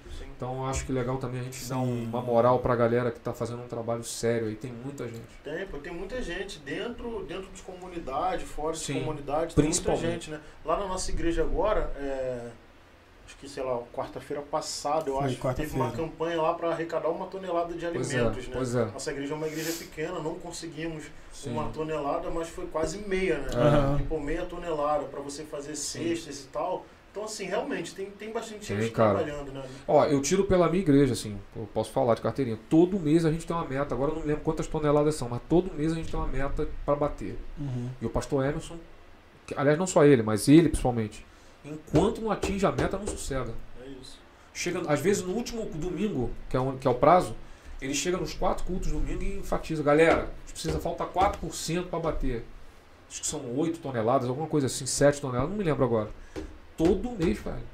Todo mês. Fora as instituições que a igreja dá apoio. Então, então existe uma galera fazendo um trabalho sério que é digno de aplauso. E é sabe? isso aí que tu falou, o pessoal tem que saber disso. Tem porque- que saber, Entendeu? cara. Porque senão é, é, levanta sempre o- Exatamente. o- as coisas ruins. Então tem que entender que ó, E tem. outra coisa que a gente precisa separar, uma coisa é uma coisa, uma coisa é instituição, outra coisa é a igreja de Cristo. Isso São duas aí, coisas que, aí, né? Tem uma pergunta aqui, ó. Ela volta um pouco aí do que a gente já, já conversou. André, você já pensou em gravar com a Fabiana cantando? Essa Seria pergunta eu sei lindo. de quem, é, é da Amanda, né? Eu vi ali, ó. Eu, não- eu não tô chegando muito de perto não, mas eu vi que é da Amanda.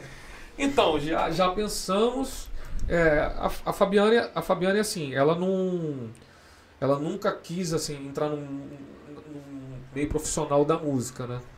E por, por talvez pela correria do dia, a Fabiana é professora, então no corre do dia acabou que. Eu não consegui gravar com a minha irmã também, a Adriana também canta.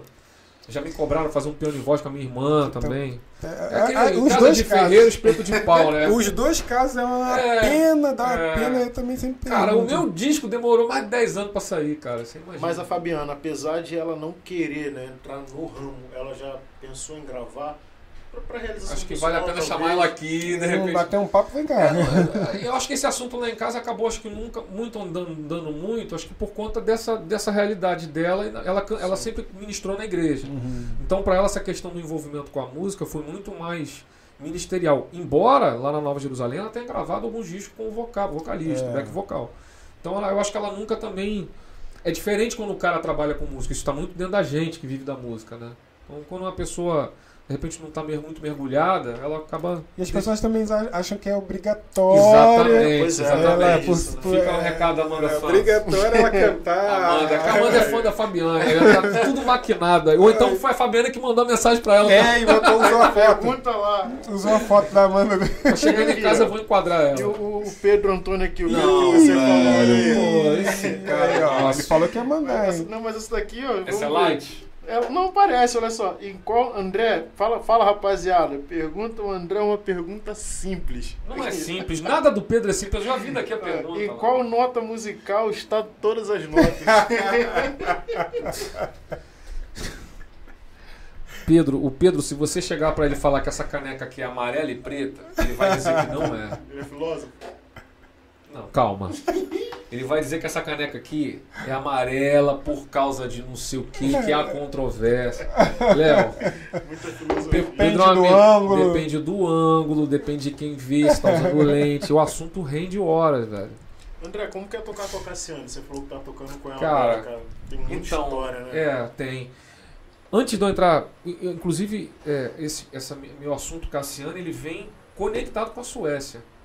Porque eu voltei em 2015, fiquei um ano fora, então meus trabalhos aqui pff, sumiram. Alunos, eu tinha aluno. contato, né? Pô, quem não é visto não é lembrado. Sim. É. E outra coisa, eu voltei, cara, tinha gente que depois de seis meses que eu tinha voltado achando que eu tava lá ainda. Uhum. Eu tinha que, eu tinha que ir pra rede social Ficou fazer. esquecido mesmo. Né? Ah, é, pô. Ou então, não é que ficou nem esquecido, ficou a impressão de que o André já tava sabia lá. que tava lá. Sim, é É. esquecido nesse sentido mesmo. De trabalho, tá- de contar aqui. Então, meus alunos, eu perdi, eu tinha, sei lá, penca, mais de 10 alunos aqui, presenciais, que era, que era uma coisa relevante na época. Então, quando eu voltei, eu voltei, diga-se de passagem, não tenho vergonha de falar isso, o Rogério já sabe, eu voltei mal. Porque por mais que eu soubesse que não daria para eu ficar lá, porque o visto estava amarrado com tempo de estudo. Então, se eu quisesse ficar lá, eu tenho que ficar ilegal, que não era uma coisa que passava pela minha cabeça. Mas eu sempre fiquei na expectativa assim, pô, vai pintar um negócio, o quê, vai prorrogar o visto, vou ganhar, vou levar a Fabiane pra lá. Então isso não aconteceu. Então eu voltei pra cá mal, cara. Tive que botar o pé no chão aqui. Foi choque cultural? Foi, não tem a menor dúvida. Pô, a Fabiane, pra piorar, a Fabiane me expôs. Pra piorar, ela me levou pro calçadão do Mé. Ah, show. No, no- no dia seguinte, Pô, no dia que você pra dar uma Brasil, aquecida. né? pra dar uma aquecida. Aí quando chegou lá, a guarda municipal baixando o sarrafo dos camelô. Falei, pô, é tudo. Semana passada eu tava no calçadão de Estocolmo, agora eu tô aqui, eu estou como aqui. Ela fez um favor pra você, vai falar, vou te trazer de, de Cai na volta. realidade, te trazer de volta. Pô. Você É, tá. Moisés que saiu do Egito foi pra Canaã. Eu saí do Egito pra Canaã e voltei pro Egito. Brincadeira, né? Mas foi, foi ruim. Foi um período bem ruim mesmo. Aí quando eu cheguei aqui, eu fiz um trabalho que foi um sub. No, fiz no Thiago Abravanel. Thiago Abravanel, neto do Silvio Santos, tem um trabalho, pô. É um É. cara assim. Que eu, pô, não tenho o que falar dele. Foi um cara, abrindo parênteses nessa pergunta aí de Sim. Cassiane, tá? Porque veio antes, um É. mês, dois meses antes. Mas eu preciso deixar registrado aqui que no último show que eu fiz com ele, fiz um mês lá, fiz sub de um amigo Cássio, que estava nos Estados Unidos. No último show com o Thiago, eu cheguei pra ele antes do show, pô, Thiagão, posso tirar uma foto contigo pra deixar registrado? Quando a gente ia tirar a foto, entrou uma galera pra querer falar com ele. Aí ele virou e falou assim, pô, depois do show a gente tira a foto. Eu falei, tá bom. Cara, na última música do show, eu tava tocando o celular assim em cima do teclado. É, a música era aquela Descobridor dos Sete Mares e tal. Aí ele veio cantando, virou as costas pro público, pegou meu celular. Eu tenho esse vídeo gravado. Legal. Ele pegou, desbloqueia aí. Eu com a mão no teclado e a outra desbloqueando. Entreguei na mão dele. fez o vídeo, vídeo selfie na Descobridor dos Sete Mares. Na... Tem esse vídeo até hoje. Legal, né? Então, isso aí pra mim não tem preço. Aham. Sempre me tratou com muito carinho. Aliás, não só ele, a equipe toda, a Sim. produção, banda toda. Então, Ele é um artista completo, né? cara, é assim. Pô, ele é brabo. Cara, muito querido, assim. Foi muito bem respeitado ali. Acabou, aí acabou, acabou o Thiago, aí eu falei, caraca, voltei pra realidade dos conhecimentos, né? Fiz algumas coisas com a Eleci de duo, piano e voz, música brasileira. Aí o Marcos Nato, que é um baixista da pesada, me É. ligou, eu tava dentro da Unirio, ele me ligou, eu olhei assim, tinha tempo que eu não falava com o Nato. Drazão, pô, tá de volta, aquela coisa toda. Bicho, pintou uma vaga aqui na Cassiane, tu topa? Eu confesso que assim, a música pentecostal nunca foi parte do meu repertório, assim. Tocava na igreja, mas nunca foi algo que eu me envolvi muito. Quando surgiu o convite, eu fiquei até espantado. Falei assim, caraca, Cassiane, velho. Aí lembrei, com muito louvor, 500 graus e parava aí. Porque era coisa de, as músicas mais famosas da igreja, então. Minha benção. Aí eu, como eu, na hora, eu falei assim, tá, mas eu preciso trabalhar também. Na hora eu falei assim, Nato, eu topo.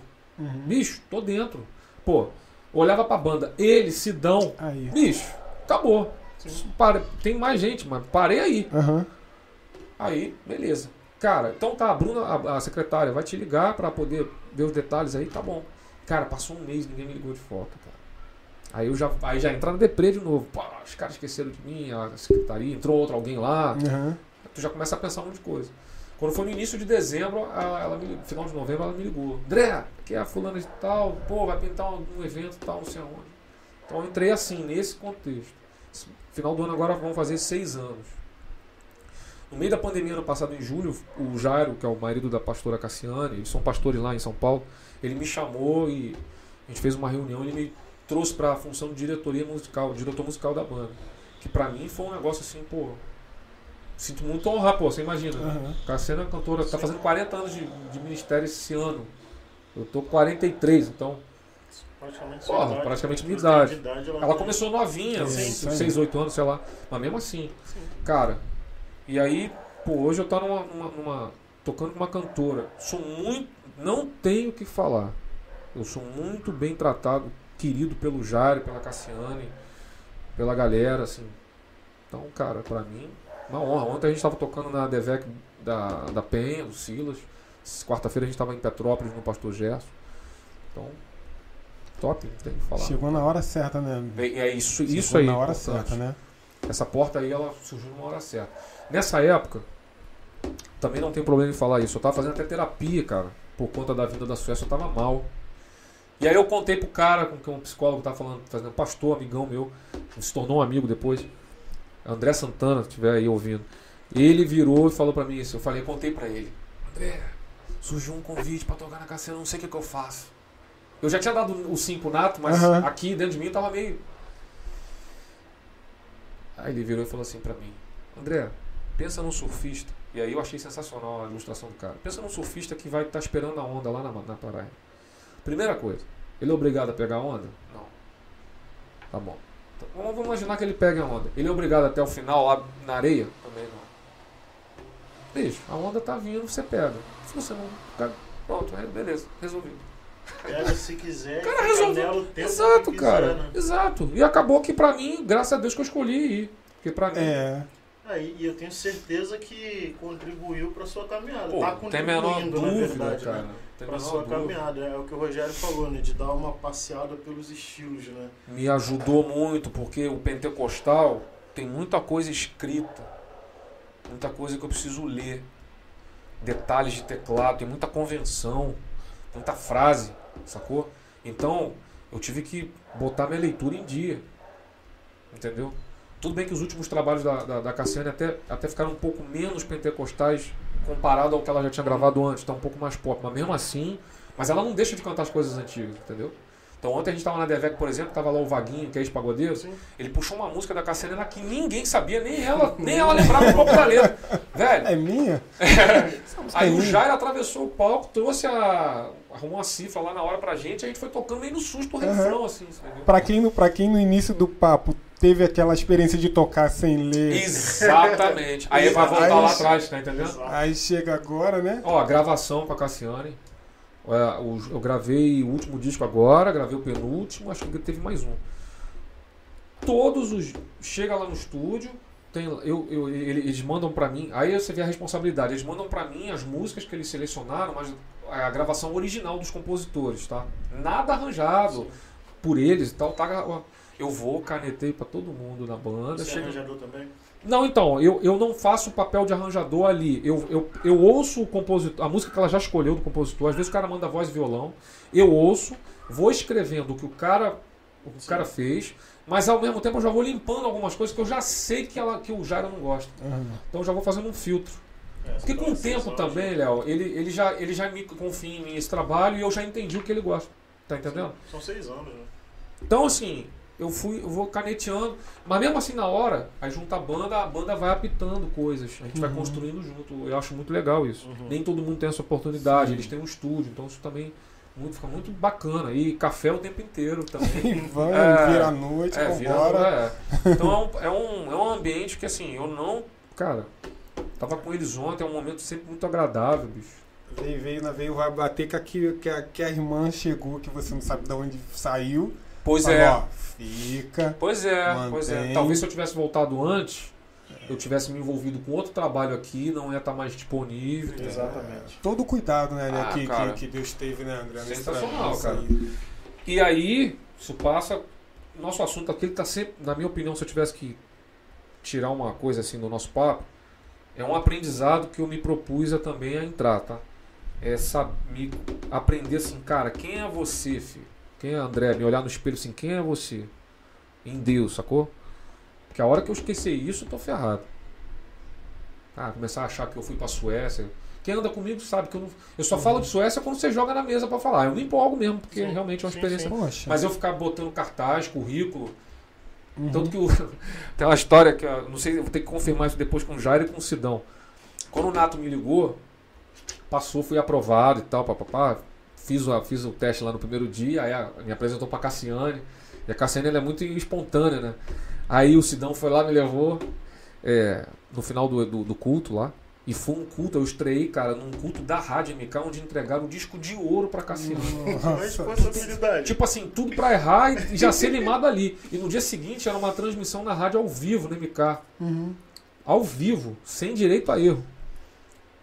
O Sidão, foi me apresentar lá pra Cassiane. Ela, Oi, Cassiane, tudo bom, chefe? O Sidão fala pra dentro, grave. Sidão, esse aqui é o André, tava tocando com a gente hoje. Aí a Cassiane, é, ele tava tocando o quê? Que eu não lembro. Olhei assim, eu falei, caraca. Ah, então se eu não vi é porque tava bom.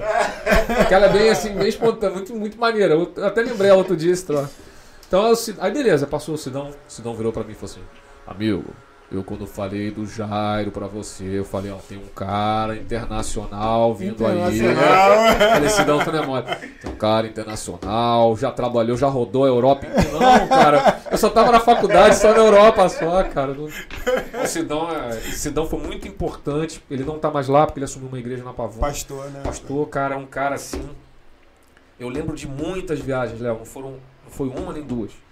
Muitas viagens que a gente sentava pra tomar um café no hall. Era geralmente era eu, Sidão Nato e o Rob também. Rob Olicar, da família Olicar também. Amigão.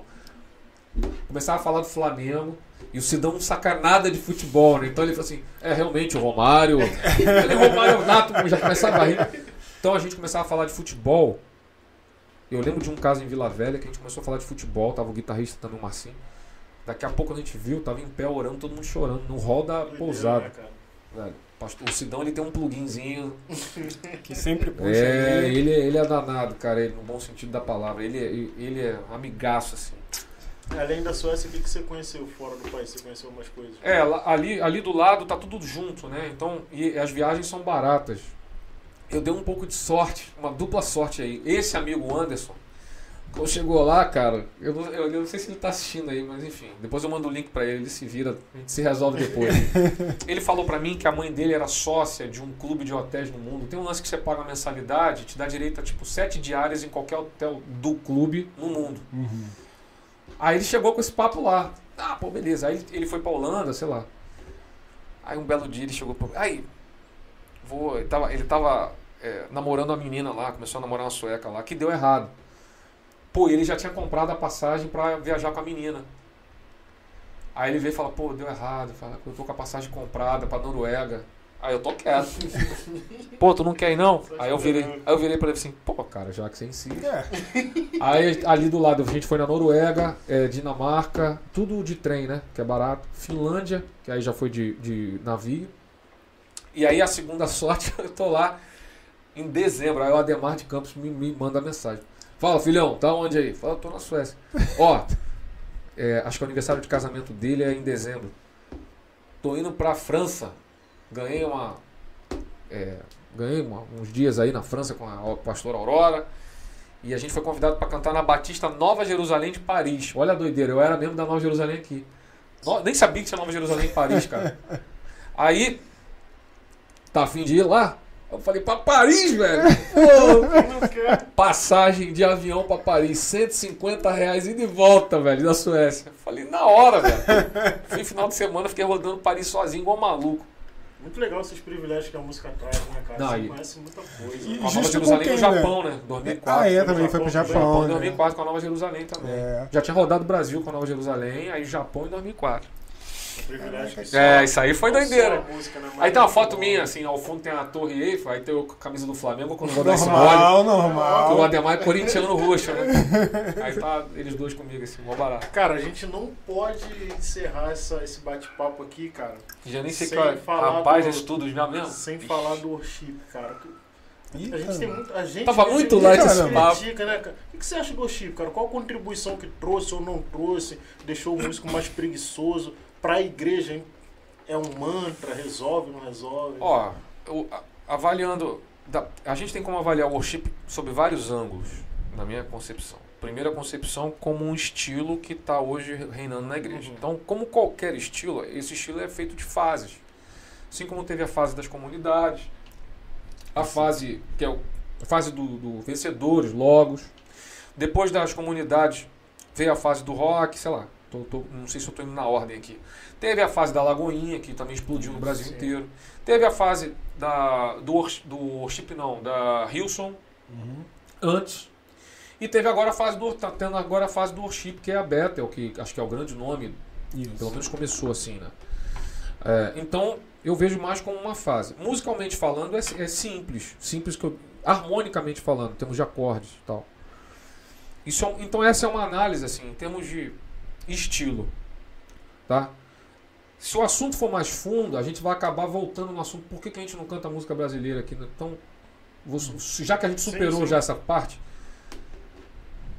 eu acho que tá na mão do músico usar o worship como muleta ou não. Como muleta para desculpa, perdão, como desculpa para não estudar. Porque é o seguinte, cara, na minha igreja tem worship. Mas se você botar o cara para tocar worship mesmo, ele, ele, o cara que não toca, ele não vai tocar nem worship. Uhum. Sacou? Então as pessoas acham que tocar worship é fácil. Não, não é, cara. Não é. Existe uma linguagem para se tocar worship. Ah, mas é só batera, guitarra, pé e baixo. Tá bom, mas existe uma maneira de você tocar o Uhum. teclado, existe uma maneira do cara vir com a guitarra, vir com a guitarra. Você pode até falar que harmonicamente é simples. Ok, aí eu concordo contigo. Tá? Então a análise técnica do estilo acho que passa por aí. Isso é uma coisa. Outra coisa é a figura do worship dentro do da, da- da- como, como, como parte da, da, é é da liturgia do culto, tá? da liturgia do louvor, da, enfim. Eu acho que tudo que é demais também é ruim, tá? Problema para mim do worship ou de qualquer outro estilo é transformar isso como se fosse um som divino e quem não toca isso está fora da visão. Mas isso não vale só por worship não, porque também tem igreja que gosta do black, do gospel americano e acha que quem não toca o gospel Isso, também está fora. aí. Então, problema lá, problema cá. Tá? Então, para mim, a maior crítica que eu faço aos é, defensores, at- ativistas do, do worship é essa. Uhum. Agora, como estilo musical, o que, que a gente faz na IPAM, por exemplo? A gente toca de tudo, cara. Ivanilson, Renascer, Fernandinho e o worship. É lógico, se você chegar lá, como, como a nossa igreja ela tem uma cultura, ela tem um pé no gospel americano um pouco mais forte, mas você vai chegar lá, você não vai ouvir gospel americano o tempo inteiro. A gente canta worship. E aí, por exemplo, o Hammond, só por si só, ele entrando no worship, tá, ele já é. traz uma linguagem do gospel. eu, como eu tô tocando, eu tenho isso muito forte do gospel, assim, por conta da vivência, eu vou acabar jogando um pouco, mas eu não posso jogar muito, senão eu descaracterizo, a não ser que, esteja, que seja um arranjo, uma releitura e tal. Então, eu, não, eu particularmente não tenho nada contra o worship, a não ser quando alguém cisma de dizer que tem que ser porque Deus está. É. Sacou? Quando tenta espiritualizar uma coisa que não é pra ser. Agora, tem muito. Ó, vou destacar um cara aqui que eu, eu não sou um ouvinte assíduo, mas eu vou. Um traba- Gabriel Guedes. Gabriel Guedes é um cara que surgiu no YouTube, cara que canta, toca teclado bem. Ele tem umas composições muito legais nessa onda do worship. E ele tem uma turma aí de, de ga- galera nova. Que tá vindo nessa onda do worship aí, que tá fazendo um trabalho sensacional, cara. Entendeu? E. Porque senão a gente vai cair no mesmo erro a gente tá falando das igrejas, ficar criticando o vizinho, Sim, sim. sacou? Sim. Então, assim, eu sei que, eu sei que existe esse, esse, esse assunto polêmico de worship. Ah, Quando eu abro pergunta lá, já, é muito recorrente assim: Pô, o Hammond tem lugar no worship? Velho, tem lugar no worship se você quiser que tem, se você não quiser que não tem. É isso aí. Sacou? Tá ali, só Agora, um músico que usa o worship para não estudar também é um problema. Agora, vai ser o cara que, que usa o worship para não estudar porque o worship tem três acordes, esse cara não vai estudar com estilo nenhum, velho. É. Sacou? Às vezes dá até desculpa de que tem pouco, não Exato, quer, pô. mas nem o outro ele toca também, Exato. porque não, não dá Exato. pra tocar, não sabe. Não. É uma, é uma turma que tem. é- é, assim, existe uma galera que, que é fruto do YouTube, que já vem as coisas muito prontas. Que aí ele, ele tá vendo o cara lá, o braço da guitarra, ele copia aquilo, compra uma pedaleira que seja mais ou menos parecida e acha que já tá Sim. rolando. É. Pra quebrar o galho num culto, ele vai funcionar. O pastor vai ficar feliz. O, me- o dirigente de louvor, sei lá. Então, beleza, resolveu um problema ali. Agora, se o cara. Isso depende muito, Léo, de onde o cara quer chegar na música. Eu sempre pergunto isso para meus alunos: você quer ir aonde na música? Dependendo de onde o cara quer chegar, tá bom. Uhum. E aí o worship é só mais um ingredientezinho ali no meio desse contexto todo. É, como se disse, é uma fase, né? Eu acho, daqui a pouco vai surgir uma outra coisa. Se vai ser melhor ou pior, aí só o tempo vai dizer. Mas assim. Pra mim o worship é igual. é ah, eu, eu posso até manifestar aqui o meu gosto com relação a estilo musical. Mas já está manifesto na minha música do meu disco. Uhum. Isso não me impede de. O pastor Danilo fala uma coisa muito importante, que é um trabalho que a gente tem feito lá nos músicos, com, com a galera do louvor. Uma coisa é a minha preferência por um estilo musical, por uma categoria de música, etc. Outra coisa é eu como adorador. O worship pentecostal, sei lá, gospel, não pode ser barreira para que eu adore a Deus. Então eu, como músico lá da igreja, vai entrar, por exemplo, a música da Renascer Praise, que tem uma balada mais Isso. maneira, mais bacana assim, tal, mais pra frente, isso aqui e tal. Pô, beleza, eu consigo me ligar mole com a Renascer. Já com o worship eu não consigo. Não, não pode, velho. É. Não pode. Sim. Senão, senão você tá com um problema. Então você não tá adorando, você tá curtindo a música, sacou? É, não dá pra ter realmente não dá pra ter, é, não dá para barrar o worship. Por exemplo, lá, lá no, lá no nosso louvor, é, uma orientação que a gente tem muito lá da nossa liderança é de que o louvor, né, a música, ela tem que ter uma mensagem. Sim, Né? A gente não tá ali pra fazer o nosso gosto. sim. O, o meu repertório, eu gosto disso, Sim, vou montar sim. esse repertório pra galera tocar pra mim e fazer back aqui pra mim. Não, não é isso. E às vezes, quando você vai. Às vezes não, né? Sempre, quando você vai pensar no repertório tendo uma mensagem pra levar, Sim. o worship vai se encaixar perfeitamente. Pô, cara. Sensa... Tem uma, umas músicas de worship aí que são sensacionais, meu. Porque são mensagens, né? Você cria. Às vezes você consegue criar uma história Sim, com as músicas, ou você tem o mesmo tema sim. com as quatro músicas, né? Ou três, quatro músicas, enfim. E aí não tem.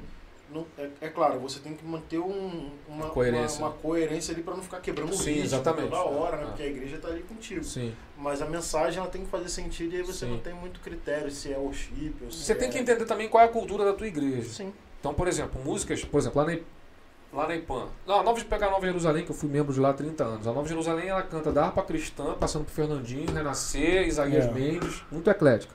Mas se tinha uma coisa que você não via na Nova Jerusalém, era, por exemplo, fruto sagrado. É. Né? Você foi de lá. Rock and roll pesado, você não via. É a cultura da igreja. Tá errado? Não, é a cultura da igreja. Então não adianta eu chegar num domingo de manhã e enfiar a goela abaixo um repertório só de rock and roll que não vai funcionar. A igreja já vai apresentar uma resistência natural. Tem esse cuidado. Tenho que ter esse cuidado. Ah, mas aí vamos. Isso acontece muito quando tem a troca do diretor musical da igreja, do ministro, né? Porque o cara chega com novas ideias, quer oxigenar, aí vem com novos ideais. Ok, desde que o pastor compre a ideia, te dê carta branca para isso, mas você mesmo assim tem que tomar um cuidado para você não afetar É. a turma que tá lá embaixo. Sacou? Eu acho que o acho que o worship não é o problema. Eu também, eu se for falar pra mim de worship, eu ouço um Israel, eu gosto. Sim. Até o Sim, Israel tá vindo Israel- com essa onda de worship. Entendeu? também. É, eu gosto. Então o Israel ele mostra pra, pra, pro- pra, pra galera aqui, ó. Não precisa ficar só em três, Exato. três acordes. Você pode Sim, sim. Né, enriquecer. Então, Tá. Assim, esse é um ponto. E o outro ponto é que o problema é, não é o estilo, senão a gente entra, como o André falou, na questão do, do, do- do samba, né, do, do- pentecostal, enfim. Acho que o, o grande problema hoje que não se atentam muito, que o André também comentou, eu acho que é algumas composições que, Sim. que deixam a Tem, não, desejar. tem, tem. tem Eu acho sim. que o problema, se, se for começar a pensar em algum problema, seria, seria, Sim. seria esse. Algumas Sim. composições que a gente ouve aí que a gente fica, caramba. Sim. Mas eu vou te falar, isso tem no, no, no, no- no worship, tem no. lugar. É, então, é isso, acho que Na no dúvida, geral. Pega a palavra, velho. Vai na é, Bíblia. cara. Entendeu? Então, assim, as pessoas ficam também polemizando muito as coisas. Cara, você não quer, você não ouve. É. Ah, mas mas hoje em dia que você escolhe. Pô, o você cara, o quer Spotify ouvir. tá lá, Deezer, você Spotify, escolhe a é, música, você não escolhe playlist. nenhum álbum. Antigamente você ficava Nossa. preso no rádio Pô, ali. cria a tua playlist não lá. passar. Por exemplo, eu tenho uma playlist que montei pra minhas devocionais lá, quando eu faço Uhum. meu devocional. Se você pegar a maioria é worship, cara. Uhum. Porque eu entendi que pro momento da minha devocional, eu não posso me distrair com outras coisas. Isso é uma coisa muito pessoal. Então, do que, que eu tô falando? Eu não vou pegar, por exemplo, um jazz gospel, porque eu vou me distrair com o improviso do cara, eu vou me desligar. Uhum. Sacou? Então, assim, eu poderia pegar outras coisas também. Ou poderia fazer a devocional sem música. Eu acho que o grande barato é você criar. Claro, você pode criar um ambiente musical para proporcionar um clima legal, É. tá bacana. Mas eu preciso também desenvolver algo que seja independente do, Uhum. Do estilo, independente da música, inclusive. É isso aí. Entendeu? André, muito obrigado, cara. Muito Pô, obrigado já acabou, você velho. Sete e meia. Sete. Sete, já são sete e meia? Pois é, Eu tô olhando cara. aqui, não tô vendo a hora. Tá ali, ó. Tá ali embaixo. Não é isso? marca. Tá, tá errado. 7h37. 7h37. Cara, muito obrigado por você ter. Tá ali o Timóteo também tava presente aí, ó. A gente vai falar sobre essa galera aí, né? Tem galera que participa aqui, Pois é, manda, cara. manda mensagem e tal. Se tiver mais perguntas, pode mandar Pode aí. mandar, cara. Deixa aí. Cara, O PC botou ali, ó. Estou aqui desde o início, não E sei. não sair, né? o pastor Paulo César tava aqui, ele falou, Ih, o, o André vai vir aí? Faz ele falar. Ele gosta, ele fica me provocando. Ele é, ele é mole. Cara, mas obrigado por você ter saído da sua Nada. casa, cara. Eu, eu sei, a gente sabe disso, é um tempo precioso, né? Aham. Que a gente tem. E aí a gente sempre tem que fazer o melhor uso desse tempo e você escolheu estar aqui com a gente, cara. Não, tranquilo, cara. Tô à disposição de vocês. Eu que obrigado. agradeço o convite aí. Logo hoje no sexto. Sextou, né?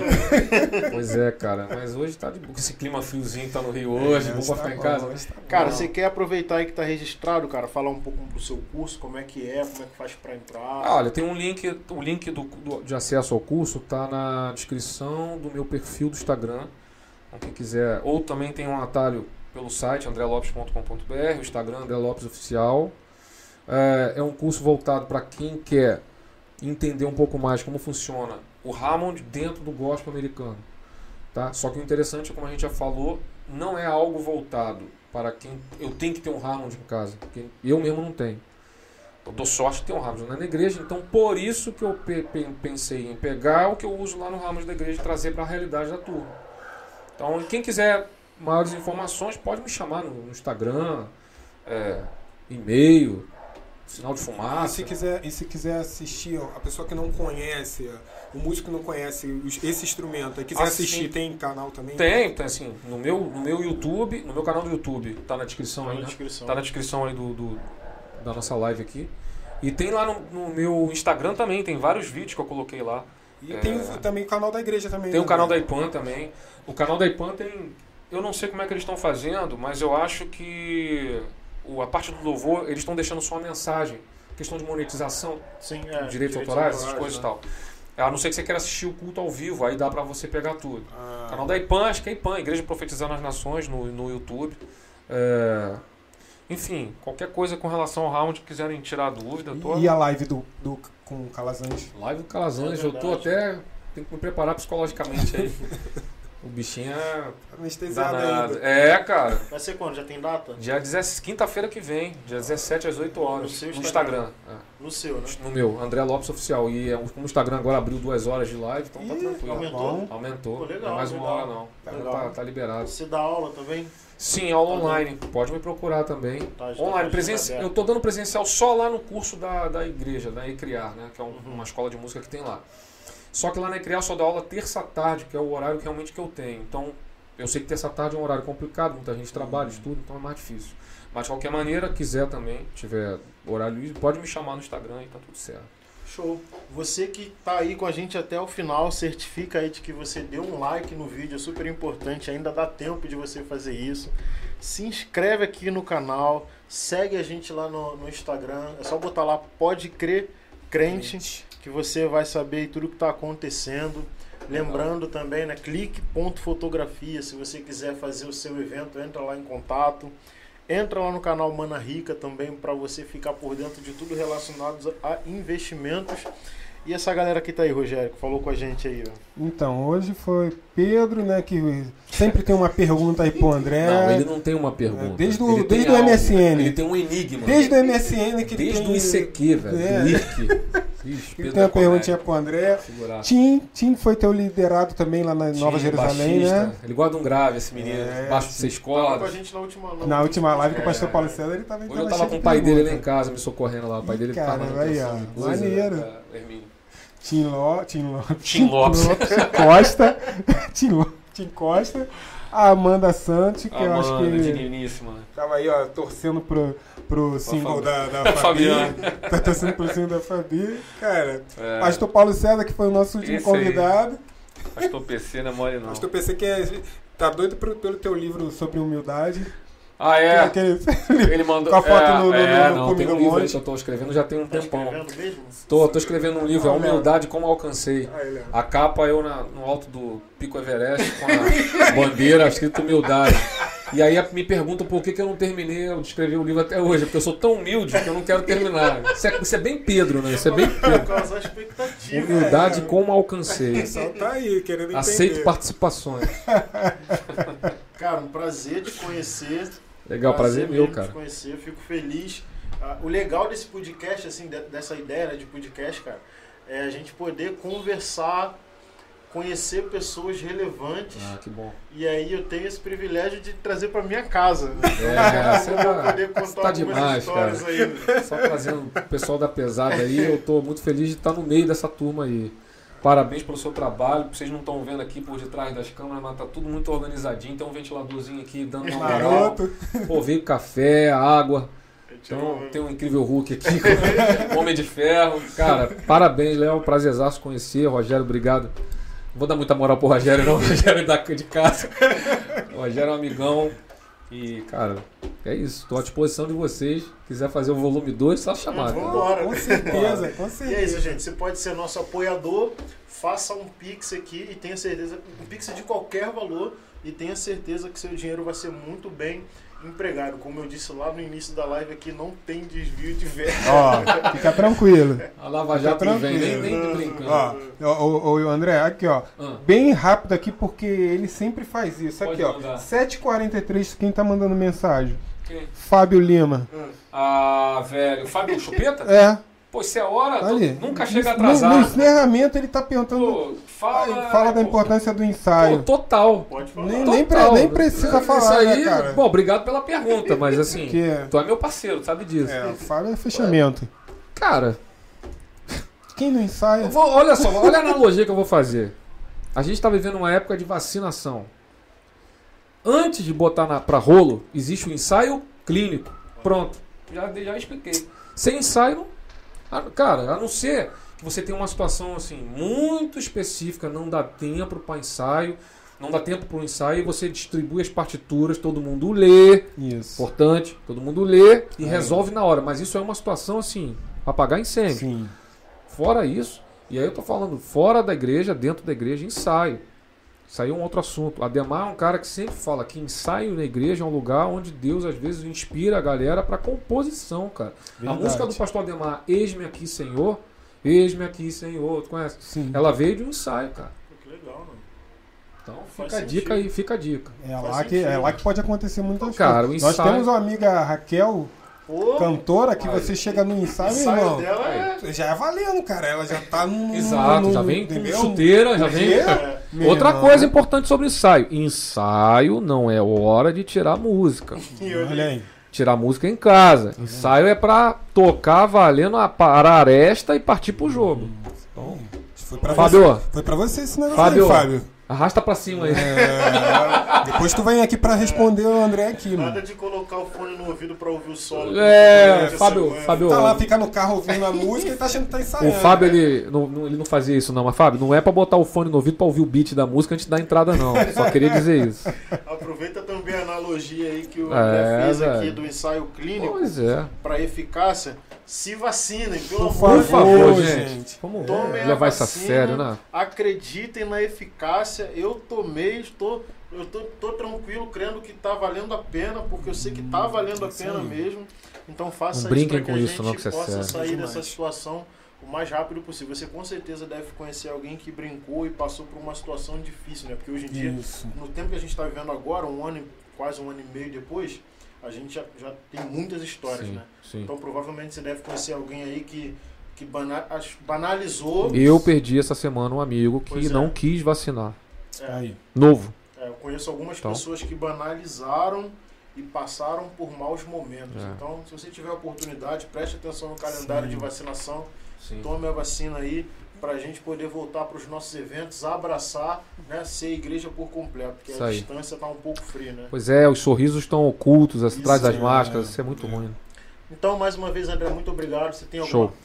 Não, não. considerações finais aqui do culto? Eu não consigo coisa? deixar. Vamos terminar. É que eu, olhei, eu consigo ver ali as perguntas. O Pode Pedro, falar, o Pedro pode apagou, falar. apagou umas duas. ali. Ó, já Ele se arrependeu. é, Não já- não. Ele se arrependeu, mas beleza, eu não tem mais nada não. Obrigado mesmo. Cara, eu só tenho a agradecer ao André. Eu achei que. a- a- já veio aqui o feedback aqui bem que no final podia ter mais. É. Vai ter mais, vai ter mais. O André vai voltar. Volta mesmo, cara. o- e vai ser. vai- outros assuntos. Já, da- Sim, daqui sim. pra lá vão acontecer novas Outras coisas, experiências. sim, então, cara, pra mim, obrigado. Foi Valeu. muito bom. Tamo junto, gente. Não se esqueça de se inscrever aqui no canal, deixa seu like, que Deus abençoe. Corre lá no Instagram para ver a nossa próxima, o nosso próximo bate-papo. Não está disponível agora, mas eu já vou colocar daqui a pouco, terça-feira, a gente se encontra aqui de volta às 19 horas ao vivo. Valeu. Como diz o nosso pastor Paulo César, espalha para geral. Um abraço. Valeu, galera.